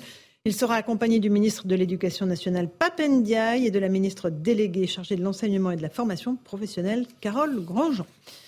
Et de 14, l'intersyndicale annonce donc une nouvelle journée d'action contre la réforme des retraites le mardi 6 juin, une date qui n'a pas été choisie au hasard, deux jours plus tard l'Assemblée nationale va étudier une proposition de loi du groupe Lyot visant à abroger justement ce texte sur les retraites. Elisabeth Borne a tenté de remotiver ses troupes aujourd'hui à l'Assemblée nationale. La Première ministre s'est d'abord entretenue avec les députés de la majorité avant de s'exprimer dans l'hémicycle lors des questions au gouvernement. Elle a notamment condamné les violences et les dégradations en marge des manifestations du 1er mai. L'inflation repart à la hausse en Europe après une série de baisses consécutives. Elle monte à 7% pour le mois d'avril, une mauvaise nouvelle qui devrait inciter la Banque centrale européenne à poursuivre les hausses malheureusement des taux d'intérêt au risque de freiner l'économie. Enfin, un petit mot de Hollywood. Si vous êtes accro à une série américaine et que vous attendez la suite avec impatience, vous allez devoir peut-être vous armer de patience. Des milliers de scénaristes de télévision et de cinéma sont en grève à partir d'aujourd'hui à Hollywood. Ils réclament une hausse des salaires. Voilà pour les grands titres de l'actualité. Il est 18h01. Nous sommes en plateau euh, dans Punchline avec Louis de Ragnel, chef du service politique d'Europe 1. Bonsoir Louis. Bonsoir Laurence. François Puvigny, ancien député, là aussi bonsoir, à vous. Laurent Pietraszewski, ancien secrétaire d'État aux, retraites. Bonsoir à vous. Bonsoir, On va avoir besoin de, vos lumières sur euh, le dialogue social. Peut-il se poursuivre euh, désormais dans les circonstances actuelles? Nous sommes avec Maître Pierre-Henri Bobis, avocat, et euh, le commissaire Mathieu Vallet nous a rejoint. Bonsoir commissaire. Merci beaucoup d'être avec nous. On va faire un bilan de, de ce qui s'est passé ce 1er mai avec euh, ce bilan terrible côté force de l'ordre, 406 policiers et gendarmes blessés, euh, avec à Paris notamment euh, cet officier de police qui a été brûlé très grièvement. On fait le point avec Somaya Labidi et on en débat ensuite. Un policier gisant sur le bitume, en flamme après le jet d'un cocktail Molotov. Il est secouru par ses collègues qui tentent de l'éteindre, le tout encerclé par des manifestants radicaux. Grièvement brûlé au visage et au bras, ce membre d'une compagnie d'intervention sera transporté à l'hôpital. Ses jours ne sont pas en danger. Comme lui, d'autres membres des forces de l'ordre ont sérieusement été blessés. Un CRS inanimé, a été traîné par ses collègues après le jet d'un projectile à Paris. Des charges de Black Bloc qui se sont multipliées dans le cortège parisien, et ce, quel que soit le moment, même lorsque les forces de l'ordre encadrent les pompiers, appelés pour éteindre un feu allumé par ces radicaux. À Nantes ou encore à Lyon, les forces de l'ordre ont également connu une journée sous haute tension. Comme dans plusieurs villes, le canon à eau a été utilisé pour disperser les éléments perturbateurs. Voilà pour ce qui s'est passé euh, dans la capitale le 1er mai. Il y a eu aussi beaucoup de violences euh, en région et notamment à Lyon. Nous sommes en euh, direct avec la préfète du Rhône. Bonsoir Madame Fabienne Bussiot. Merci de répondre aux questions de 1 et de CNews. Est-ce que vous avez constaté, vous aussi, cet engrenage de la violence à Lyon? Oui, très clairement. Hier à Lyon, c'était la manifestation la plus violente que nous avons connue depuis le début de ce mouvement contre la réforme des retraites. C'est très clair. Avec quel type d'actions qui ont été menées? Est-ce qu'il y avait des éléments radicaux, comme il y en avait beaucoup à Paris? Nous avions 17 000 manifestants et devant cette manifestation, nous avions 2 000, ce qu'on appelle pudiquement personnes à risque. Et parmi ces 2 000, il y avait 1 000 black blocs. Donc euh, oui, nous avions euh, euh, vraiment une manifestation violente. C'est énorme, 1000 black blocs pour Lyon. Est-ce que certains d'entre eux étaient connus des services de police Il y avait des, des fiches sur ces personnes? Alors écoutez, pour l'instant, ils sont, nous avons fait beaucoup d'interpellations, hein, 58 pendant la, la, manifestation, déjà 8 après la manifestation. Ils sont actuellement entre les mains de la, de la police, donc je n'ai pas les identités, mais ça, nous le saurons dans les heures et les jours qui viennent. Quel type d'exactions ont été commises, Madame la Préfète? Oh, Comme ce que malheureusement vos images euh, ont, révélé, hein, des actions d'abord anti-police euh, graves. Hein. J'ai quand même euh, eu 66 euh, policiers euh, blessés, euh, blessés et contusionnés, 19 blessés, donc un qui est sorti du bloc cet après-midi hein, avec des polyfractures, donc vraiment des choses quand même assez graves, et puis des exactions, des, des feux, des commerces saccagés, on a quelques commerces qui ont même été pillés, euh, des incendies allumés à l'intérieur des commerces. Fort heureusement, nous avons pu chaque fois intervenir et les éteindre. Donc vraiment, la vie de nos policiers en danger, mais aussi la vie des habitants et des citoyens. Quand on met le feu à l'intérieur d'un magasin, chez nous c'était un McDo, eh bien très clairement, ça veut dire que euh, on cherche à atteindre la vie. On ne peut pas ignorer qu'au-dessus il y a des appartements et des habitants. Euh, pourquoi est-ce qu'on ne peut pas faire d'interpellation préventive Les Français ont beaucoup de mal à comprendre qu'on connaît ces casseurs qui viennent à chaque manifestation et qu'on n'arrive pas à les empêcher. Oui, je peux comprendre euh, cette interrogation. Eh bien, il faut avoir des choses à leur reprocher pour les arrêter. Donc, euh, c'est pendant, il n'y a pas de raison que si qu'on les arrête de façon préventive, sauf si effectivement nous avions, nous avions des éléments. Tous ceux que l'on a arrêtés après, on a maintenant des éléments contre eux. Euh, et ensuite, c'est euh, au cours de la manif, et parfois en cours de manif, euh, en cours de manifestation, il n'est pas évident d'aller les chercher au milieu d'une foule compacte. Il ne s'agit pas de mettre ni les manifestants ordinaire, je dirais, ni nos policiers en danger. Et on les arrête plutôt soit en fin de manif, soit dès que nous le pouvons au cours d'une manifestation, et soit de façon, euh, ça peut prendre des jours, des semaines, soit après une manifestation. Euh, Gérald Darmanin, ministre de l'Intérieur, a réclamé une nouvelle loi anti-casseurs. Euh, est-ce que vous y êtes favorable? Qu'est-ce qui vous manque, encore une fois, pour pouvoir stopper ces casseurs? Je dirais simplement que tout ce qui peut nous aider et aider nos policiers et les manifestants qui ont le droit de manifester euh, à, faire que nos manifestations soient, plus, calmes et soient des manifestations euh, raisonnables et qui passent des messages qu'ils ont le droit de passer. Tout ce qui pourra améliorer sera euh, le bienvenu. Est-ce qu'on n'est pas dans quelque chose qui est comme dans le pré-terrorisme? Non, je ne m'appartient pas de qualifier. Moi, il m'appartient de gérer au mieux, de faire en sorte que la protection euh, des policiers, des manifestants euh, et des biens soit euh, assurée. je me contente de ce qui est ma mission. Hum. vous avez utilisé à Lyon des drones. Est-ce qu'ils ont permis d'interpeller des personnes? Alors les drones ont été, moi-même j'en ai été vraiment surprise. Au-delà de ce que je pensais, les drones ont été vraiment très utiles parce que nous n'avons, euh, comme vous le savez peut-être, pas beaucoup de caméras dans la ville de Lyon. Et, les drones ont fait leur preuve de leur utilité parce qu'on a vu, je vais prendre un exemple précis, je crois que c'est ce qui est le, plus, marquant. Euh, on a un groupe euh, qui est sorti de la manifestation parce que les Black, black Blocs savent très bien qu'on est occupé par la manif et qu'on ne regarde pas toujours ce qui se passe autour. Et là, ils sont sortis, un groupe est sorti de la manifestation, on les a suivis, ils sont allés vers une mairie, la mairie du 7e arrondissement, et nous avons pu euh, intervenir. C'était dans une rue beaucoup plus calme, il n'y avait que le groupe. Et là, nous sommes intervenus. Il y a eu des tags, mais on est intervenu avant même qu'ils pénètrent. Ils ne sont pas arrivés à casser la porte. On était là et on a pu éviter, je crois, un événement qui aurait pu être très grave euh, sur Lyon. Avec euh, combien? 33 interpellations, plus d'interpellations grâce à ces drones? Ah oui, très, très clairement, ces drones nous permettent. Alors maintenant, c'est tout ça est entre les mains de la justice. Il appartient au procureur, s'il le souhaite, de solliciter euh, les images que nous avons euh, euh, dans les drones. Et, sachez que les premières comparutions immédiates ont commencé aujourd'hui et des images sont utilisées pour prouver les faits. Et je crois que cela est important pour montrer aux citoyens qu'on arrive à être efficace et que la justice peut passer. Une dernière question. Euh, est-ce qu'il y a eu aussi à Lyon, euh, chez vous, des Black Blocs qui venaient de l'étranger? Ça a été le cas à Paris. Il y en avait qui venaient de très nombreux pays européens. Alors, euh, dans ceux que, j'ai vus, que j'ai pu voir en garde à vue, même si ça, ne m'appartient pas, on a bien sûr des gens, qui des Lyonnais, hein, des gens de notre région, mais on a aussi des, étrangers et des personnes qui viennent d'ailleurs en France. Est-ce que vous redoutez que la situation empire euh, Il y a une prochaine manifestation organisée le 6 juin prochain, Madame la Préfète? Ah bah, écoutez, moi je ne redoute rien. J'organise, je rencontre euh, les syndicats, euh, je travaille avec mes forces de l'ordre pour que la situation se passe de la meilleure façon.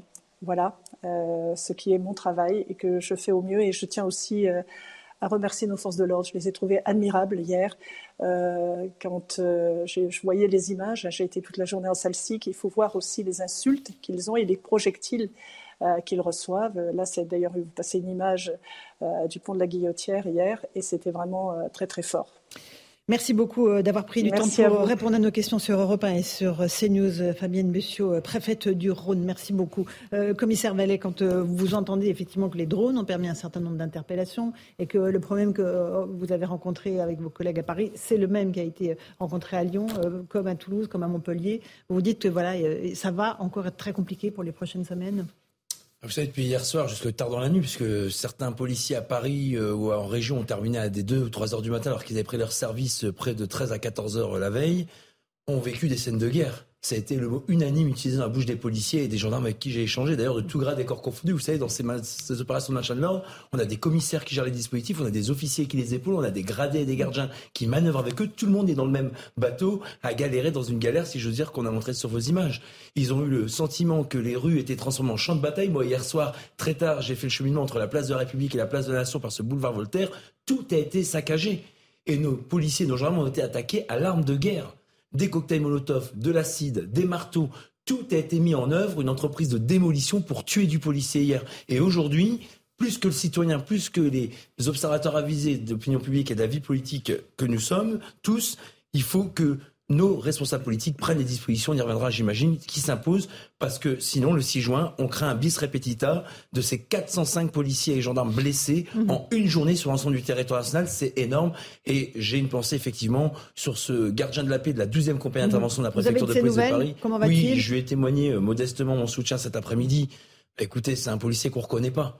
Il a de l'ancienneté dans la police, ça fait cinq ans qu'il est dans les compagnies d'intervention, il vient de la province, on a beaucoup de provinciaux qui travaillent sur la région parisienne, et il a signé au sein de notre institution pour protéger et servir, pas pour se faire massacrer et se faire tuer par un cocktail Molotov où on mélange de l'huile par des black blocs qui veulent avoir l'assurance que ça accrochera parfaitement la tenue, parfaitement la peau, et qu'il soit brûlé au second degré. On est passé à côté d'un drame. En tout cas, c'est un policier qui s'est vu hier mourir et qui ne comprend absolument pas pourquoi il y a eu un tel déferlement de violence et cette volonté de tuer les policiers. Ça, ils l'ont vu dans les yeux de ceux qui étaient en face, c'est-à-dire ces individus radicalisés. Vous restez avec nous, commissaire Vallée. On une toute petite pause sur CNews et sur Europa. On entendra le coup de gueule de Gérald Darmanin tout à l'heure à l'Assemblée nationale. Il répondait aux questions de la France insoumise, qui lui disait qu'il était 100% responsable de ce qui s'est passé hier. Vous entendrez la réponse de Gérald Darmanin. Tout de suite.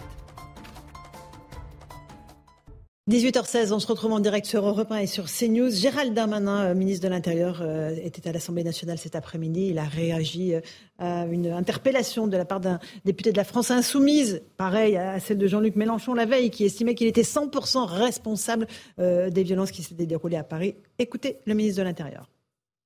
J'avoue que je n'ai pas tout compris de votre question, sauf que vous n'étiez pas content et que vous n'aimiez toujours pas la police.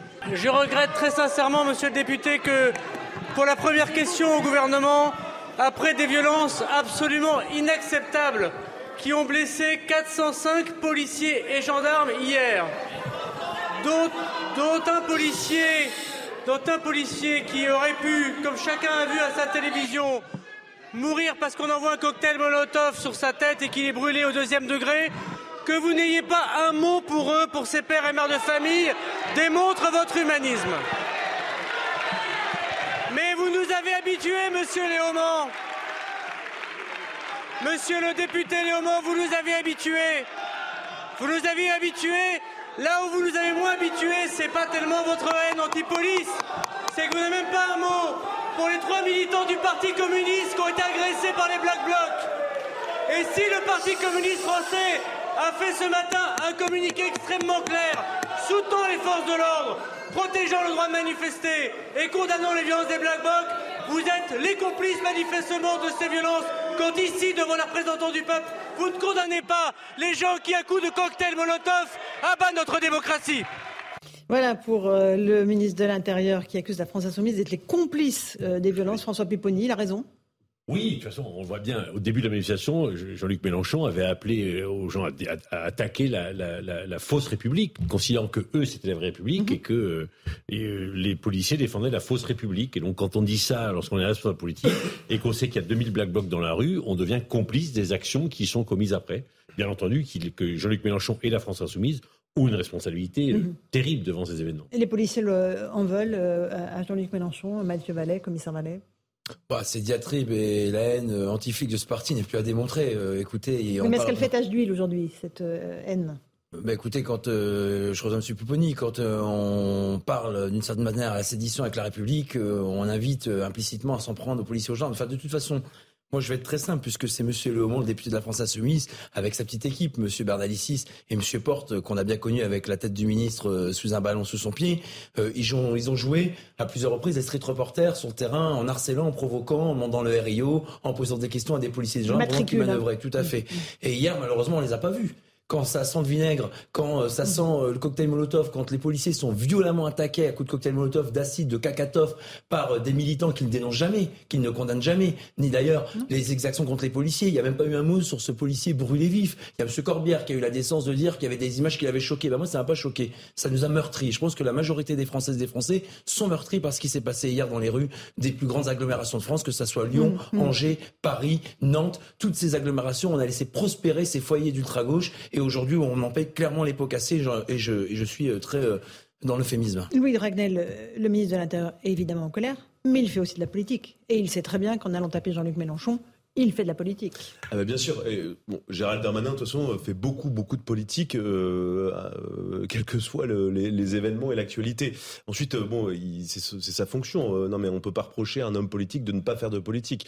Après, moi, je trouve qu'il a, il, a, il a tout à fait raison de pointer du doigt l'hypocrisie et même la, même le, le, le, la responsabilité de la France insoumise dans ce qui s'est passé. Et puis, il faut quand même se souvenir de ce qu'a dit Jean-Luc Mélenchon. Il y a mhm. des propos très explicites où il appelle à l'insurrection pour abattre euh, ce qu'il considère comme l'ancien régime, c'est-à-dire le régime dans lequel nous, nous vivons. Euh, donc c'est des, des, mots extrêmement violents et forcément, euh, quand ça tombe dans les oreilles de gens qui sont extrêmement excités, très énervés, très en colère, eh bien ça peut donner des mauvaises idées. Donc, et il le sait très bien, il le fait pertinemment. Jean-Luc Mélenchon, c'est quelqu'un, on peut lui reprocher plein de choses, mais pas d'être bête. Euh, c'est quelqu'un qui a une maîtrise de son vocabulaire, qui a une précision des mots, et il sait très bien l'effet euh, que produisent ces mots euh, sur une foule, sur une foule particulièrement mhm. en colère, énervée et fatiguée, surtout par tout ce qui est en train de se passer. Alors, Gérald Darmanin tape à gauche, puis ah, tape il aussi. Tape très très fort sur Marine Le Pen aussi. Hein. Marine Le Pen, je pense qu'on pourra en parler. Mm. Mais simplement, juste pour terminer sur la France insoumise, moi, ce qui me heurte le plus quand même dans cette histoire, c'est que la France insoumise, et, ils sont bien contents quand même d'être de bénéficier de protection policière quand eux se sentent menacés. Mhm. Euh, Jean-Luc Mélenchon a été candidat plusieurs fois à l'élection présidentielle. Il a été sous escorte, sous protection policière, avec des policiers qui veillaient H24 euh, sur lui, euh, qui lui ouvraient sa porte, qui anticipaient tous ses déplacements, qui se réveillaient mhm. deux heures plus tôt avant d'aller le chercher à son domicile pour ensuite l'emmener à un meeting. c'est ça la vie d'un policier. Et, donc je trouve que c'est c'est scandaleux objectivement parce que mm. euh, c'est même euh, jeter le, discrédit, le mépris sur euh, ces fonctionnaires de police qui il était bien content de les avoir quand il en avait besoin. Maître Bovis, est-ce que les propos pourraient être considérés comme une incitation à la haine? Ah, Jean-Luc Mélenchon est a fait un appel à la sédition hier, mhm. clairement, mais pour autant, il, est assez intelligent pour bien différencier la liberté d'expression de justement de propos qui pourraient tomber sous euh, une qualification pénale. Il n'a pas incité, si vous voulez, à prendre les armes contre l'État. Ce qui ça, là est condamnable. Ce qui là évidemment est condamnable. il y a tout un chapitre entier au code mm. pénal qui est consacré hein, euh, euh, à, à, ces, à, ces, délits, à ces crimes qui consiste hein, à inciter à prendre les armes contre l'État et à renverser l'État. Et donc là, effectivement, on tombait sous le coup de la qualification pénale, ce que n'a pas fait Jean-Luc Mélenchon. Mais du coup, il joue un jeu très dangereux. C'est-à-dire qu'il incite en même temps euh, les insoumis, qui ne sont pas vraiment avec lui, mais à, si vous voulez, à manifester et à, toujours plus accentuer la violence euh, et à commettre peut-être même d'ailleurs des, des exactions, mais indirectement. Euh, tout en se préservant justement de propos qui pourraient mm. l'amener dans un tribunal correctionnel. C'est là où justement mm. il, joue un jeu très dangereux et à mon avis, euh, aujourd'hui, il représente clairement une menace. Laurent Pietraszewski, François Pupponi. Qui aurait pu être euh, attaqué sont ceux du député qui avait dit la police tue. Absolument. Bien sûr. Sauf qu'il a dit ça dans l'hémicycle. Et parce qu'il a dit ça dans l'hémicycle, on ne peut pas l'attaquer parce qu'il a sa protection au nom de, la protection des parlementaires. sur les violences qui ont été commises sur les policiers. Oui, on, a dit un mot tout à l'heure, mais d'abord, le, ministre de l'Intérieur est dans son rôle. Effectivement, Louis de Ragnel a raison de rappeler que Gérald Darmanin est sans doute celui qui fait le plus de politique au, gouvernement. Mais j'ai envie de dire, il est aussi très à la tâche.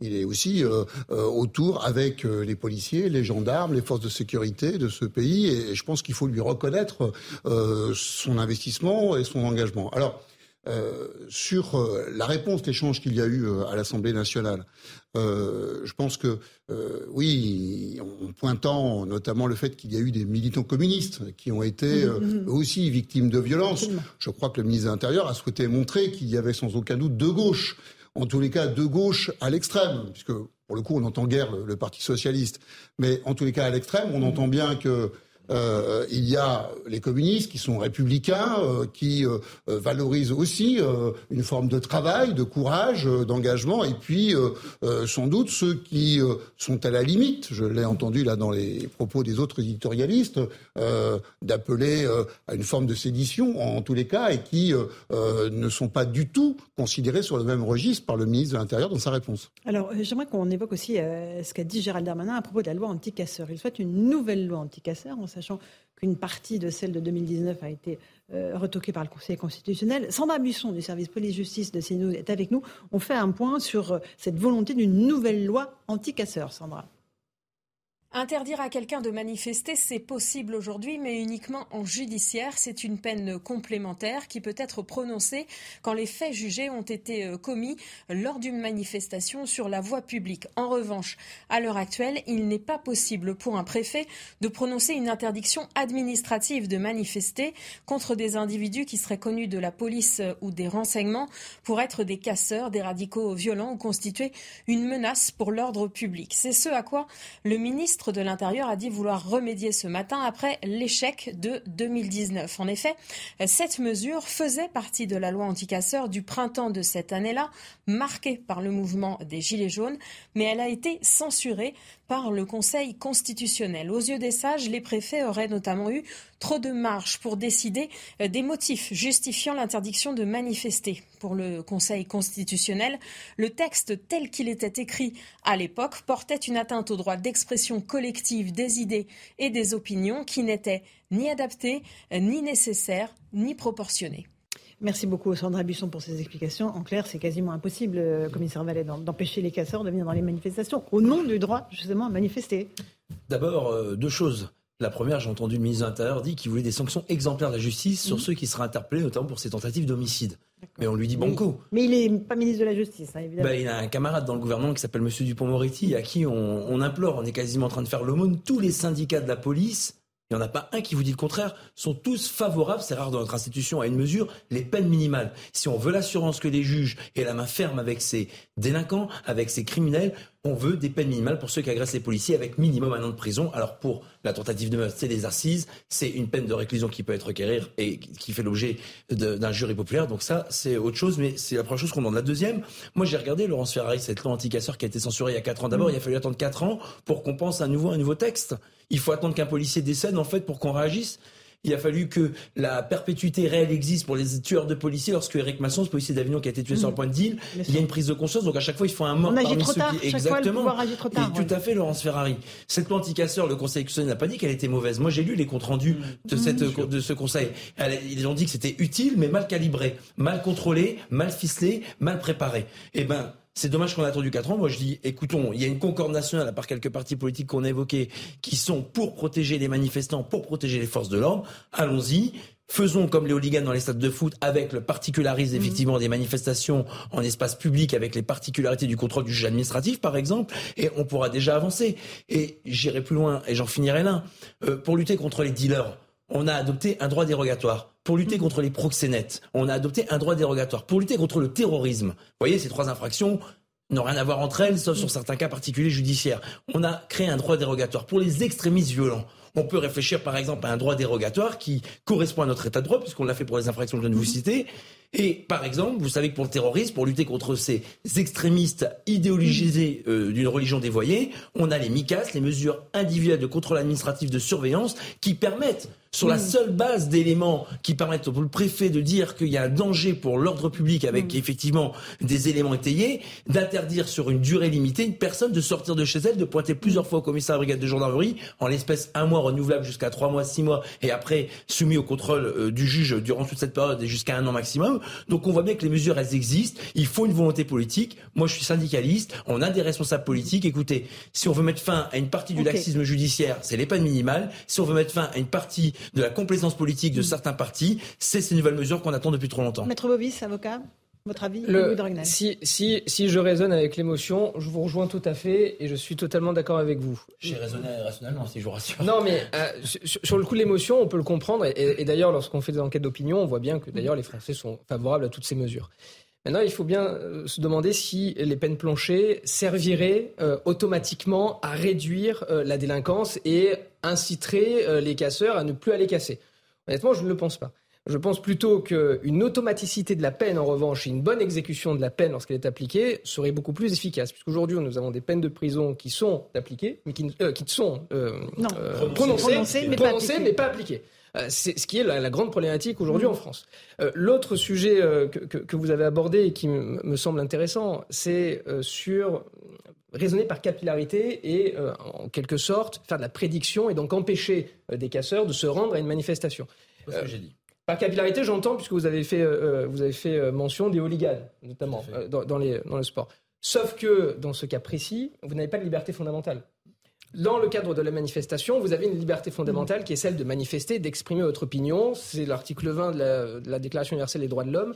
Et dans ce cas précis, vous ne pouvez pas raisonner juridiquement comme pour les, stades de foot. Alors tout à l'heure, nous, nous, évoquions évidemment de déroger à ce droit, mais tout le problème va résider là-dedans. Est-ce qu'on déroge à chaque fois au droit général pour faire un droit extraordinaire à chaque particularité? Et c'est le grand problème aujourd'hui en France. Oh. Est-ce qu'il mm. faut à chaque fois déroger au droit pour répondre à des problématiques différentes. On va revenir sur cette question extrêmement importante d'une nouvelle loi en casseur dans un instant, juste après le rappel des titres de l'actualité avec Adrien Spiteri. Il est 18h30 sur Europe 1 et sur CNews.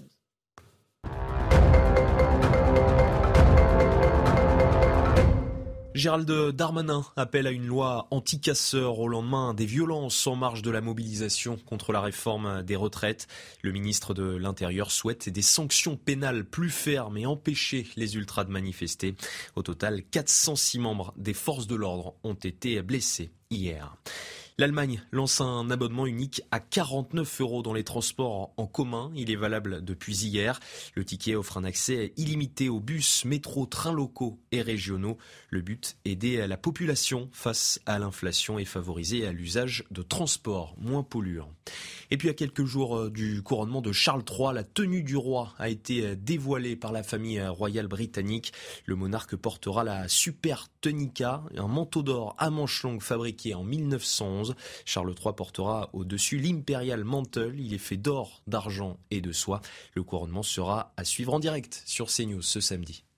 Merci beaucoup Adrien Spiteri. On fait une toute petite pause sur Europe 1 et sur CNews. Je vous passe la parole Louis de Ragnel, François Pupponi, nouvelle loi anti-casseurs. Est-ce la solution pour empêcher euh, ces éléments radicaux de venir semer le chaos dans les manifestations?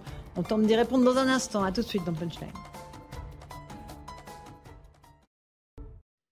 18h33, on se retrouve dans Punchline sur CNews et sur Europe 1. Faut-il une nouvelle loi anti-casseurs? On vous a posé la question sur le compte Twitter de CNews. 55% d'entre vous pensent que oui, il faut une nouvelle loi. Euh, François Pupponi, est-ce qu'elle serait efficace? Est-ce qu'elle permettrait d'arrêter cette violence ou pas? C'est ça la on. Je, je, pense que l'idée du, du, ministre de l'Intérieur, c'est de réécrire la loi de 2019 pour la rendre efficace. Parce qu'effectivement, ce qui avait été reproché au Parlement à l'époque, moi j'ai voté cette loi, c'était de dire qu'on avait en fait trop donné de pouvoir au pouvoir administratif. Mmh. Et donc il faut un peu plus de pouvoir judiciaire qui encadre tout cela. Donc il suffit de l'écrire euh, un peu différemment. Soit c'est lorsqu'on est interpellé dans une manifestation, on est condamné, et parmi la condamnation, il y a l'interdiction de remanifester. Donc que certains, le que le juge ne prend pas systématiquement, donc il faut, il faut le prendre un peu plus. Et puis, il faut peut-être encadrer l'interdiction de manifester a priori par une décision de justice. Vous étiez quel parti à l'époque où vous avez voté la, la loi majorité. Non mais quel parti J'étais apparenté modem. Voilà. Donc, comme quoi, tous les partis, lorsqu'il y a une unicité, peuvent ah voter non, il n'y a aucun problème. La preuve. Et on a voté aussi sur les, sur les fameux drones un peu partout. Oui, ils avaient oui, été retoqués en partie par le Et là, ils ont pu être utilisés les drones. Alors, dans certains cas, parce qu'en fait, ce que ne veut pas le Conseil constitutionnel, parce que quand un drone mmh. vole pour une manifestation, il enregistre tout, y compris ce qui se passe dans les appartements d'une rue. Oui. Et ça, c'est interdit. Parce qu'on okay. rentre euh, illégalement chez les gens. Donc, euh, et donc, il faut arriver à faire fonctionner le drone uniquement sur le manifestant et pas. Bon. Et là, techniquement, les policiers. C'est technique, c'est technique. Louis Dragnel, sur cette loi anti Par rapport à ce que disait Maître Bovis là tout à l'heure, euh, vous, vous, évoquiez le fait que. Euh, pardon, je, je viens d'oublier mon idée. Euh, non, non, pardon, je, ouais, je, Alors, non, je viens d'oublier. Je viens de trouver, pardon, excusez-moi. Et j'étais pas d'accord avec. Non, ça, ça revient. Vous évoquiez le fait que sur les interpellations prédictives, voilà, je, je voulais rebondir là-dessus.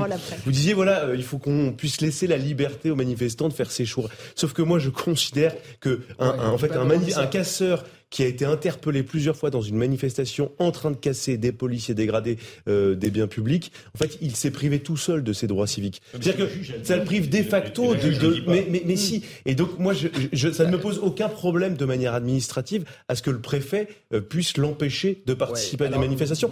Mais de la même manière, le, le, oui, mais non, mais le, le problème. Mais, attendez, on va. Vous pouvez difficilement dire qu'un délinquant l'est toute sa vie. Il y a juste un tout petit peu d'hypocrisie dans ce débat. C'est pourquoi est-ce que l'État essaie de faire basculer le plus possible de pouvoir administratif de, dans les mains du préfet, parce que euh, souvent quand on demande à la justice, eh bien c'est pas c'est pas fait et c'est pas efficace. Bon, alors, non mais c'est mais c'est ça. On avance, euh, Maître Bovis. Si on brise un tabou. Une réponse non à ça ou pas? Non. Alors je passe la parole à Laurent Pietraszewski. Non non. si vous n'oubliez pas votre idée, attention. C'est celui qui va être le plus cité mais qui n'a jamais parlé. Mais oui, non mais c'est pas ça. Alors on arrête tout. Monsieur Pietraszewski. Vous me dites qu'il faut qu'il y ait une réalité de l'exécution de la peine et surtout une rapidité dans l'exécution de la peine. Les sujets sont clairs à la fois sur la réalité de l'exécution de la peine, quelle qu'elle soit. On peut discuter des, des peines planchées, des peines planchées de, de, de, minima, mais en tout cas que cette peine soit exécutée. Et le, le sujet principal, mais d'ailleurs qui est vrai pour tous les citoyens, d'ailleurs c'est un, une des attentes très fortes qu'on a vis-à-vis de la justice, c'est qu'il y ait une rapidité entre le moment où on subit un préjudice, où on est victime, et le moment où, la, ou en tout cas celui ou celle qui est présumé coupable est jugé et condamné. Notre sujet, il est là, c'est qu'on a une justice qui est lente parce qu'elle a été, disons-le, hein, on peut pas euh, ici euh, pointer du doigt uniquement les uns ou les autres, mais parce qu'en réalité, on n'investit pas dans notre justice depuis plus de 25 ans. On l'a fait un peu les dernières années. On se réveille quand on se dit ah tiens, on n'a pas assez de places de prison, mais sur le fond, une fois qu'on a mis les gens dans des prisons, il faut aussi euh, les accompagner pour qu'au final la réinsertion se passe bien, parce que c'est pour que quand ils ressortent, ils soient plus dangereux quand ils sont entrés. On n'aura pas gagné grand-chose collectivement. Donc on a un vrai sujet d'investissement vis-à-vis de la justice, et on a un vrai sujet de réalité de l'exécution de la peine et de rapidité de prise de décision de la justice. Il y a trop de temps qui se passe entre effectivement le prononcé de la peine et l'exécution Oui. Ou même entre euh, l'interpellation et la réalité de la peine. Maître vous nous confirmez. Hein, bien, bien de sûr. Se passer des mois, D'ailleurs, au niveau des délais d'appel, on est généralement à la, actuellement à Paris, on est à peu près sur une année, à peu près. Entre le moment où euh, un jugement est prononcé, où vous faites appel, vous passez en cours d'appel un an après à peu près. Le temps après que l'appel se déroule, euh, vous êtes à peu près à deux ans, voire trois ans après les faits. Non. Donc c'est énorme, si vous voulez. On a un problème de célérité de la justice aujourd'hui qui est dramatique. Mais par rapport euh, à la loi anti-casseurs, moi, il y a un chiffre qui m'a interpellé tout à l'heure lorsque la préfète de Lyon évoquait le, les, les, manifestations à Lyon. Elle parlait de à peu près 2000 casseurs, 1000 black blocs, mmh. black blocs et à peu près 60 interpellations. Il y a une disproportion incroyable. Il y a une disproportion incroyable. Effectivement, il faut, il faut euh, féliciter le, travail de force de l'ordre, mais on voit bien qu'il y a une difficulté. Combien de procédures vont aller jusqu'au bout C'est ça, combien, ça qui et combien sont jugés Combien seront jugés Combien, sont, condamnés, Et combien, du coup, auront une peine qui va être appliquée On est à quoi 1% je, je sais. 5% Je préfère même pas me prononcer. en tout cas, on sera sur une disproportion. mais du coup, on tourne en rond. C'est-à-dire qu'en fait, si on acte le fait qu'on peut pas faire évoluer l'état de droit mm. au, nom de la garantie des libertés individuelles et qu'en fait, on est tous en train de pleurer avec des larmes de crocodile sur euh, ce qui est en train de se passer et sur le fait que euh, les, policiers, en fait, un jour, il y en a un qui va, qui va mourir parce que ça va crescendo de manifestation après manifestation. En fait, il n'y a plus rien qui bouge et en fait, on, se sent complètement démuni. Moi, je pense vraiment euh, qu'il faut qu'on acte le fait non pas d'une rupture par rapport au droit. Moi, je ne parle pas d'un droit d'exception. Je parle simplement d'une adaptation euh, de l'état de droit. L'état de droit, c'est vivant. L'état de droit est fait pour bouger et s'adapter à la société telle qu'elle est pas euh, par rapport à la mm. société telle qu'elle devrait être. et, donc en fait face à ça, moi je, garderai toujours en souvenir le fait qu'en 2015 sous François Hollande, euh, des personnes ont été incarcérées, placées en détention pour avoir regardé des vidéos de Daesh, pour avoir entre guillemets simplement, et je, je banalise absolument pas euh, ce qui s'est euh, ce qui se passe, mais, mais simplement on va regarder une vidéo Daesh. Vous vous rendez compte que pour avoir regardé une vidéo de l'État islamique, vous êtes incarcéré, et quand vous cassez des policiers toutes les semaines, il vous arrive rien. d'adopter les garde-fous nécessaires pour préserver les libertés fondamentales. Il faut affiner la loi existante, on doit y arriver. Bon, ok, on va avancer, commissaire Vallet. Euh, cette loi, il la faut vite, il la faut. Un petit mot, on a Jérôme Durin, le sénateur socialiste hier, qui a eu eu ce mm. courage d'accompagner les braves à moto euh, mm-hmm. au plein cœur de l'événement. Il va pas recommencer, je crois. Hein. Et il a eu très peur.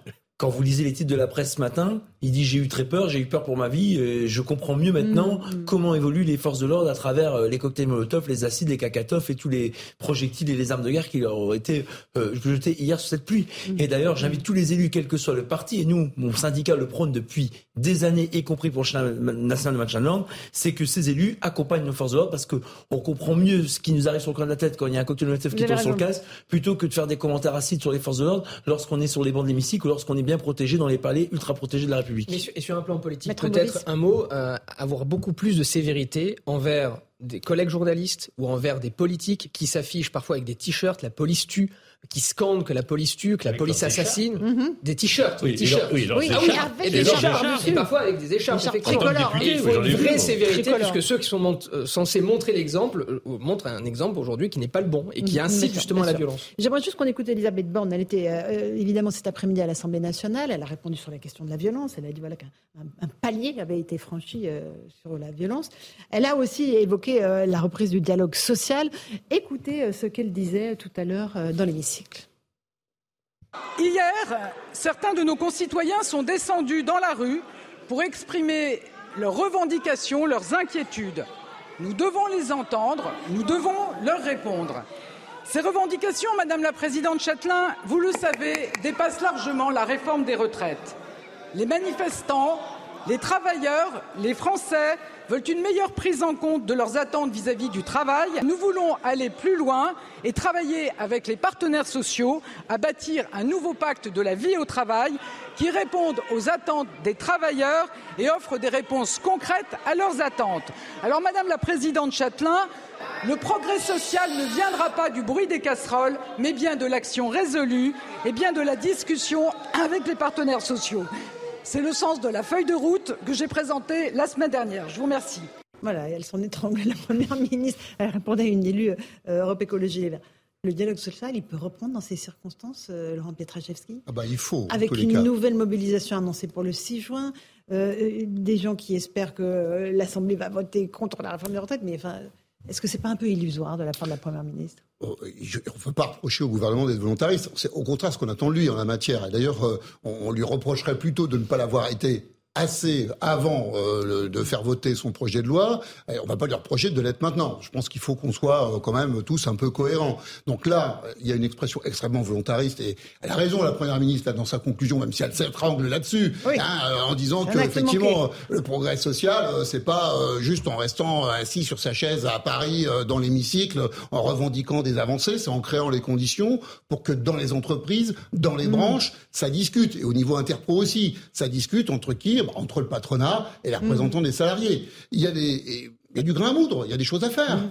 Euh, on a évoqué un point, vous savez, dans cette acceptabilité du, de la réforme des retraites, euh, acceptabilité qui n'est pas, euh, loin s'en faut, acquise hein, aujourd'hui pour le gouvernement. On est plutôt sur une forme de rejet encore. Mais le levier principal à tirer, c'est comment on répond à chacun, comment on individualise la réponse. Donc le sujet de la pénibilité, le sujet de l'effort physique, au travail, qui est différent selon le type d'activité, eh mmh. bien, il faut avancer. Alors, il y a eu un tout petit, une petite lumière là qui s'est allumée dans les décrets qui, qui sont qui ont été transmis au Conseil d'État très récemment par le gouvernement, notamment pour euh, la reconnaissance de la retraite anticipée pour incapacité permanente. On va pas rentrer dans le détail, mais, mm. mais en tous les cas, comme faisceau de, de, de présomption, eh bien le, le, gouvernement a indiqué la nature euh, des activités et la profession. Vous savez que j'ai défendu, et je continue à le faire, le fait que dans les mm. branches, parce que ça peut pas se passer dans les entreprises, on puisse examiner le type de métier, des types de métiers qui existent, et quel que soit le type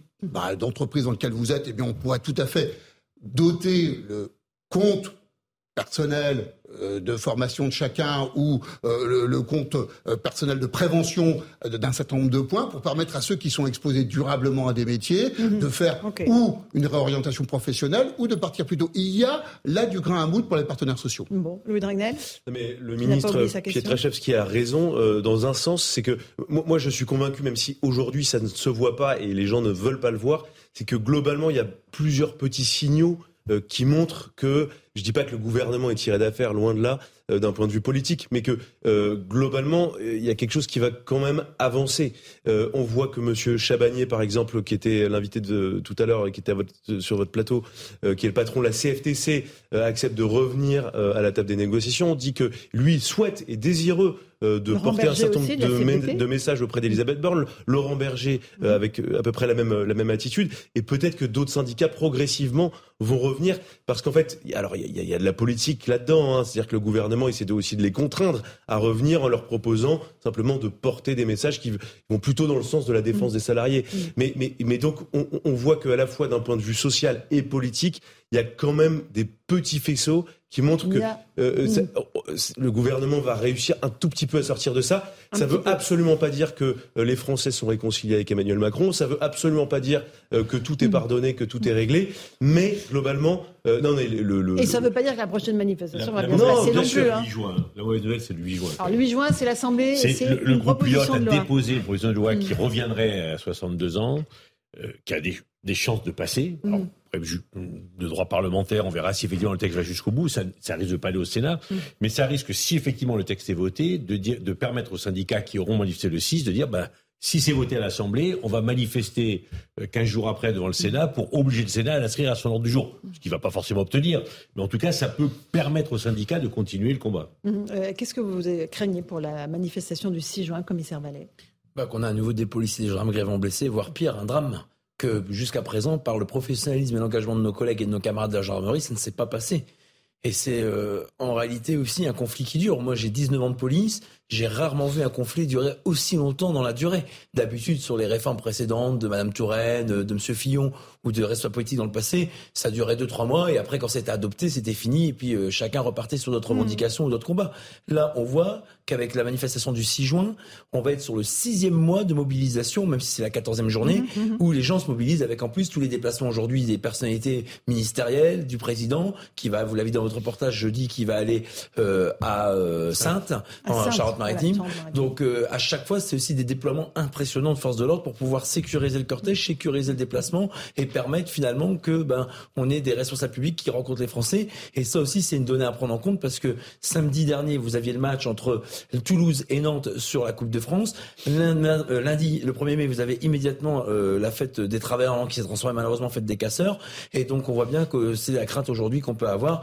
Et je rends hommage pour terminer à deux entités particulières. D'abord, ces policiers dans les centres d'information de commandement, vous savez, ils sont mhm. derrière des pupitres pour piloter et assister l'autorité dans la coordination et la direction des services sur le terrain, et ensuite à nos services de renseignement. Souvent, on moque le renseignement territorial, le renseignement de la préfecture de police de Paris sur son absence d'anticipation, de mhm. prédiction. Je mets quiconque au défi de faire le même travail. Et là, on peut constater que sur chaque manifestation, vous le disiez hier, Louis Dragnel, c'est qu'on a quand même des données fiabilisées, des éléments tangibles et un climat général qui est malheureusement confirmé au fur et à mesure des journées de l'action. Maître Bobis, vous voulez rajouter quelque chose? Oui, un point peut-être pour aussi aussi éviter d'encourager les, manifestants et de leur donner encore de l'espoir, c'est d'éviter que le, le, préfet, enfin les préfets du moins et le gouvernement ne s'empresse pas non plus de publier des arrêtés qui sont parfois et très souvent mal ficelés et qui tombent devant le juge administratif. Pensez à l'arrêté anti-casserole? L'anti-casserole, mais il y en a eu, il y en a eu d'autres, il y en a eu d'autres. Et, je vois d'ailleurs chez certains de mes confrères qui défendent des organisations, la Ligue des droits de mhm. l'homme, etc. Multiplier les procédures. Qui multiplient les procédures, et, mais surtout hein, qui s'enorgueillent de, justement de gagner ces procédures-là et qui incitent justement à attaquer parce que ces arrêtés sont mal pris, sont mal ficelés et souvent sont pris comme ça à la dernière mmh, minute. Mmh, mmh. on a la loi anti-casserole, demain la loi anti-parapluie. Enfin, dire, pourquoi pas C'est pas une loi, quand même. Euh, la, loi, l'arrêté, l'arrêté anti-casserole, l'arrêté anti-casserole, de procédure. Etc. Oui, donc vous voulez d'arrêtés totalement invraisemblables qui décrédibilisent complètement aussi l'action politique et l'action du gouvernement. On voit bien que les préfets ont la pression, qu'au dernier moment, ils essaient de se couvrir en prenant des arrêtés pour faire croire qu'ils en avaient. Ils sont systématiquement cassés en référé. Et donc, c'est une mauvaise image qu'on donne de l'État aussi. intérêt pour le gouvernement de changer de damier et d'investir de façon extrêmement significative le sujet de la pénibilité parce que c'est, pardon, mais vous allez me trouver euh, non, non, vous avez raison de revenir à vos sujets. Voilà, mais, mais parce euh... qu'il faut dire les choses. C'est ça. Euh, euh quand euh, il y a des, des policiers qui s'inquiètent de travailler deux ans de plus la condition, c'est ce qu'ils vont faire pendant deux ans de plus. Si on leur demande de faire un, soutien administratif, je pense qu'il n'y a, y a pas de sujet. Si on leur demande de, de courir après ou d'interpeller des gens, c'est peut-être plus difficile. Donc voilà, il y a, y, a y a, des professions, il y a des moments où on doit pouvoir réfléchir à cela. Mais en réalité, c'est ça qui nous manque. Ce qui nous manque, c'est qu'on puisse amener des réponse à ces différents corps de métier, à chacun et à chacune. je me souviens très bien que vous m'aviez interrogé il y a quelques années sur euh, le projet précédent que je portais, en me disant, mhm. mais en fait, les gens ont envie de savoir individuellement. Oui, qu'est-ce qui les attend En fait, c'est exactement la question. Et donc, en fait, on, a tous le sentiment, à tort ou à raison, d'être très différents les uns des autres. Et ce qu'on a besoin, c'est à la fois d'être reconnus dans notre spécificité de travailleurs, mhm. quel que soit le type d'activité que nous réalisons, et de voir comment la loi et la collectivité nous reconnaissent. Pourquoi est-ce que nous contestons qu'il y ait des régimes spéciaux, par exemple euh, à la SNCF, maintenant c'est plus le cas, mais, ou à la RATP. C'est parce que nous percevons collectivement, individuellement, à tort peut-être, que euh, ce régime-là ne correspond plus à la réalité de la pénibilité. Et donc ça veut dire que nous, nous avons ce, ce, besoin très fondamentalement ancré au fond de nous, et on a besoin de cette reconnaissance. Le, commissaire Vallet. C'est bien que vous parlez des policiers. Vous savez, dans l'institution, ils sont à peu près 12 000. On a des policiers adjoints, ces contractuels qui font mm. deux fois des contrats de trois ans, qui sont les anciens adjoints de sécurité. Le Conseil constitutionnel a censuré une avancée majeure pour ces policiers adjoints. C'est euh, d'une manière, c'est laissé pour compte euh, statutairement de la police, qui souvent passe gardien de la paix. C'est qu'ils peuvent travailler jusqu'à 6 ans avec la loi des retraites. Cette ce travail a été pris en compte dans le calcul de leur retraite. Aujourd'hui, ils travaillent 6 ans gratuitement. Il n'y aura plus de reprise. On espère que dans les avancées que vous évoquez, ça sera corrigé parce que là aussi, il faut que chacun de notre institution et dans certaines brigades de police, les policiers adjoints, sans eux, ne fait pas tourner les brigades aux côtés des gardiens de la paix et des gradés dans les euh, brigades de police secours. Donc c'est aussi important. On espère qu'on pourra revenir sur cette disposition. François Pupponi. Le, le, gouvernement aurait pu saisir au bon la censure du Conseil constitutionnel pour dire bah, on a été censuré parce que c'était un cavalier euh, législatif en fait, et donc je refais tout de suite un texte qui permet justement d'engager le dialogue et le débat. Parce qu'il va falloir revoter sur ces textes-là. Ça a été censuré parce que c'était le mauvais train législatif, mais on peut reprendre les mêmes mesures, améliorer dans un autre. C'est vrai, mais c'est ce qui est prévu, mais, il faut, mais, faut... pour éviter de faire deux lois travail. Non, mais la difficulté, c'est que le gouvernement voulait le faire très vite, et ensuite, pour faire cette loi, il faut que les syndicats reviennent à la table. Sauf que il y avait des manifestations dans la rue, et donc le, Emmanuel Macron, dans son allocution, explique on se donne rendez-vous avant la fin de l'année. Et donc, une espèce de paradoxe absurde où en fait tout le monde a envie que ça aille assez vite. On l'entend autour de ce plateau, et, et, pour des raisons politiques, tout s'est complètement enquisté, et donc en fait, ça prendra beaucoup plus de temps que prévu. Ça va trop vite, les ministres n'arrivent pas à l'expliquer. Hein. Euh, juste, j'aimerais qu'on écoute ceux qui sont déjà euh, en angoisse de la prochaine manifestation euh, du 6 juin. Ce sont les riverains et les commerçants hein, qui ont vu leur devanture absolument saccagée. Écoutez quelques réactions recueillies ce matin par nos équipes. Alors qu'on manifeste, d'accord, moi j'ai l'habitude à la nation, mais enfin quand on arrive à des dégradations comme ça, c'est scandaleux. Moi j'en ai marre de ces casses. J'ai viré un reportage à la télé. Aux États-Unis, c'est 35 ans de prison. Parce que c'est considéré comme du terrorisme. Pourquoi on fait pas ça en France? C'est triste, c'est vraiment très très triste. Et puis euh, je trouve ça tellement débile de s'en prendre comme ça à des bâtiments. Et je pense pas que ça fera avancer les choses. C'est un scandale quoi. Je trouve ça, euh, c'est un paysage. Euh, de dégrader comme ça euh, les biens d'autrui. Euh, je trouve ça assez, assez méchant en fait. Voilà, je crois que c'est le mot. Alors 35 ans de prison, ça me paraît beaucoup, maître Bovis, mais bon, Pourquoi pas hein, Les Américains sont prêts Non, mais c'est ce, ce qu'on disait tout à l'heure. C'est-à-dire que quand on réagit sous l'émotion, évidemment, on a envie de les, de, pardon l'expression, de les foutre en tôle et qu'ils nous laissent tranquilles et surtout qu'on arrive à les écarter de la société une bonne fois pour toutes pour qu'ils arrêtent de saccager. Mais une fois qu'on a raisonné avec l'émotion, il faut revenir sur, euh, sur quelque chose de plus concret, de plus mmh. pragmatique et voir ce qu'il est possible de faire dans un état de droit pour que chaque peine soit évidemment proportionnée à ce qui a pu être, euh, ce qui a pu être commis. Donc évidemment, on voit bien que 35 ans de prison, on est euh, là dans, dans, dans, de l'imaginaire. Commissaire Vallet En tout état de cause, ceux qui vont payer, c'est encore ceux qui payent des impôts. Et quand on voit le profil majoritaire de ces interpellés, c'est des personnes issues de milieux aisés, de familles ultra euh, riches, qui vivent de la rente, ou en tout cas de la situation de leurs parents, et qui finalement hier ont cassé l'outil des travailleurs lorsqu'on s'en prend à des pharmacies. Il n'y a pas que ça dans les Black ah, Vous le savez, hein, il y a des salariés, il y a des pères de famille. Hein dans les, dans les black blocs, il n'y a oui, pas non, mais majoritairement, hein.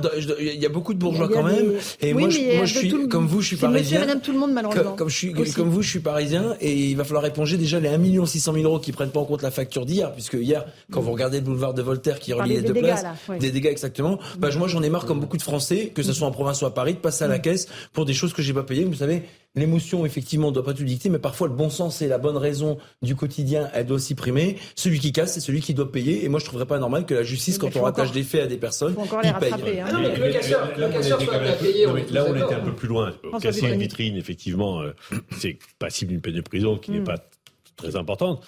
Mais mettre, euh, incendier un immeuble d'habitation occupé, Mm. Là, c'est autre chose, c'est une autre qualification. on parlait tout à l'heure de, ce, de, ce, gars qui a lancé un cocktail Molotov sur un policier. C'est euh, clairement une tentative d'atteinte à la vie d'autrui, hein, d'assassinat. Donc, euh, euh, on est là aussi, on passe un cap. Hein. Mm-hmm. mais tous les jours, à chaque manifestation, on passe un cap. Bah, oui, c'est jusqu'où on va aller, quoi. C'est ce que j'ai dit. Mme Borne, elle dit on a passé un palier, mais j'aimerais qu'on me dise combien il y a de paliers, parce ah bah, que. c'est la mort. Hein. Tout à fait. Ben oui, c'est bien ce qu'inquiète les policiers, les gendarmes, puisque vous me demandiez. Comment? Il faut surtout pas en arriver là. Non, c'est sûr. Évidemment. évidemment. Il faut que. Mais c'est ce qui est inquiétant. le, calme revienne. le problème, c'est qu'on en fait, on dit ça et, euh, et à chaque fois on condamne et c'est maintenant malheureusement des scènes de la vie quotidienne en France. Non mais c'est hmm. moi c'est ça que je trouve terrible, euh, c'est qu'à chaque fois on franchit un nouveau palier, on se dit ah non plus jamais ça. Mais comment on fait pour faire face? Comment on fait? À chaque fois tout le monde condamne, on... Hmm. enfin pas tout le monde malheureusement. Et on s'habitue un peu au niveau de la violence. Et objectivement on s'habitue. Hmm. Et moi il y, a plein de gens qui commencent à dire bon ok euh, c'est c'est une manif quoi, c'est les manifs comme celles qu'on a vues depuis six mois. Bah non, sauf qu'en fait chaque manifestation est vraiment singulière de ce point de vue là et, et effectivement, vous l'avez dit, Laurence, euh, on a franchi un palier qui n'avait jamais été atteint. Absolument. Merci beaucoup à, tous les cinq d'avoir participé à Punchline sur CNews et sur Europe 1. Dans un instant, Christine Kelly sur CNews avec ses invités pour Face à l'info et Europe 1 soir. Sur Europe 1, bonne soirée à vous sur nos deux antennes. À demain.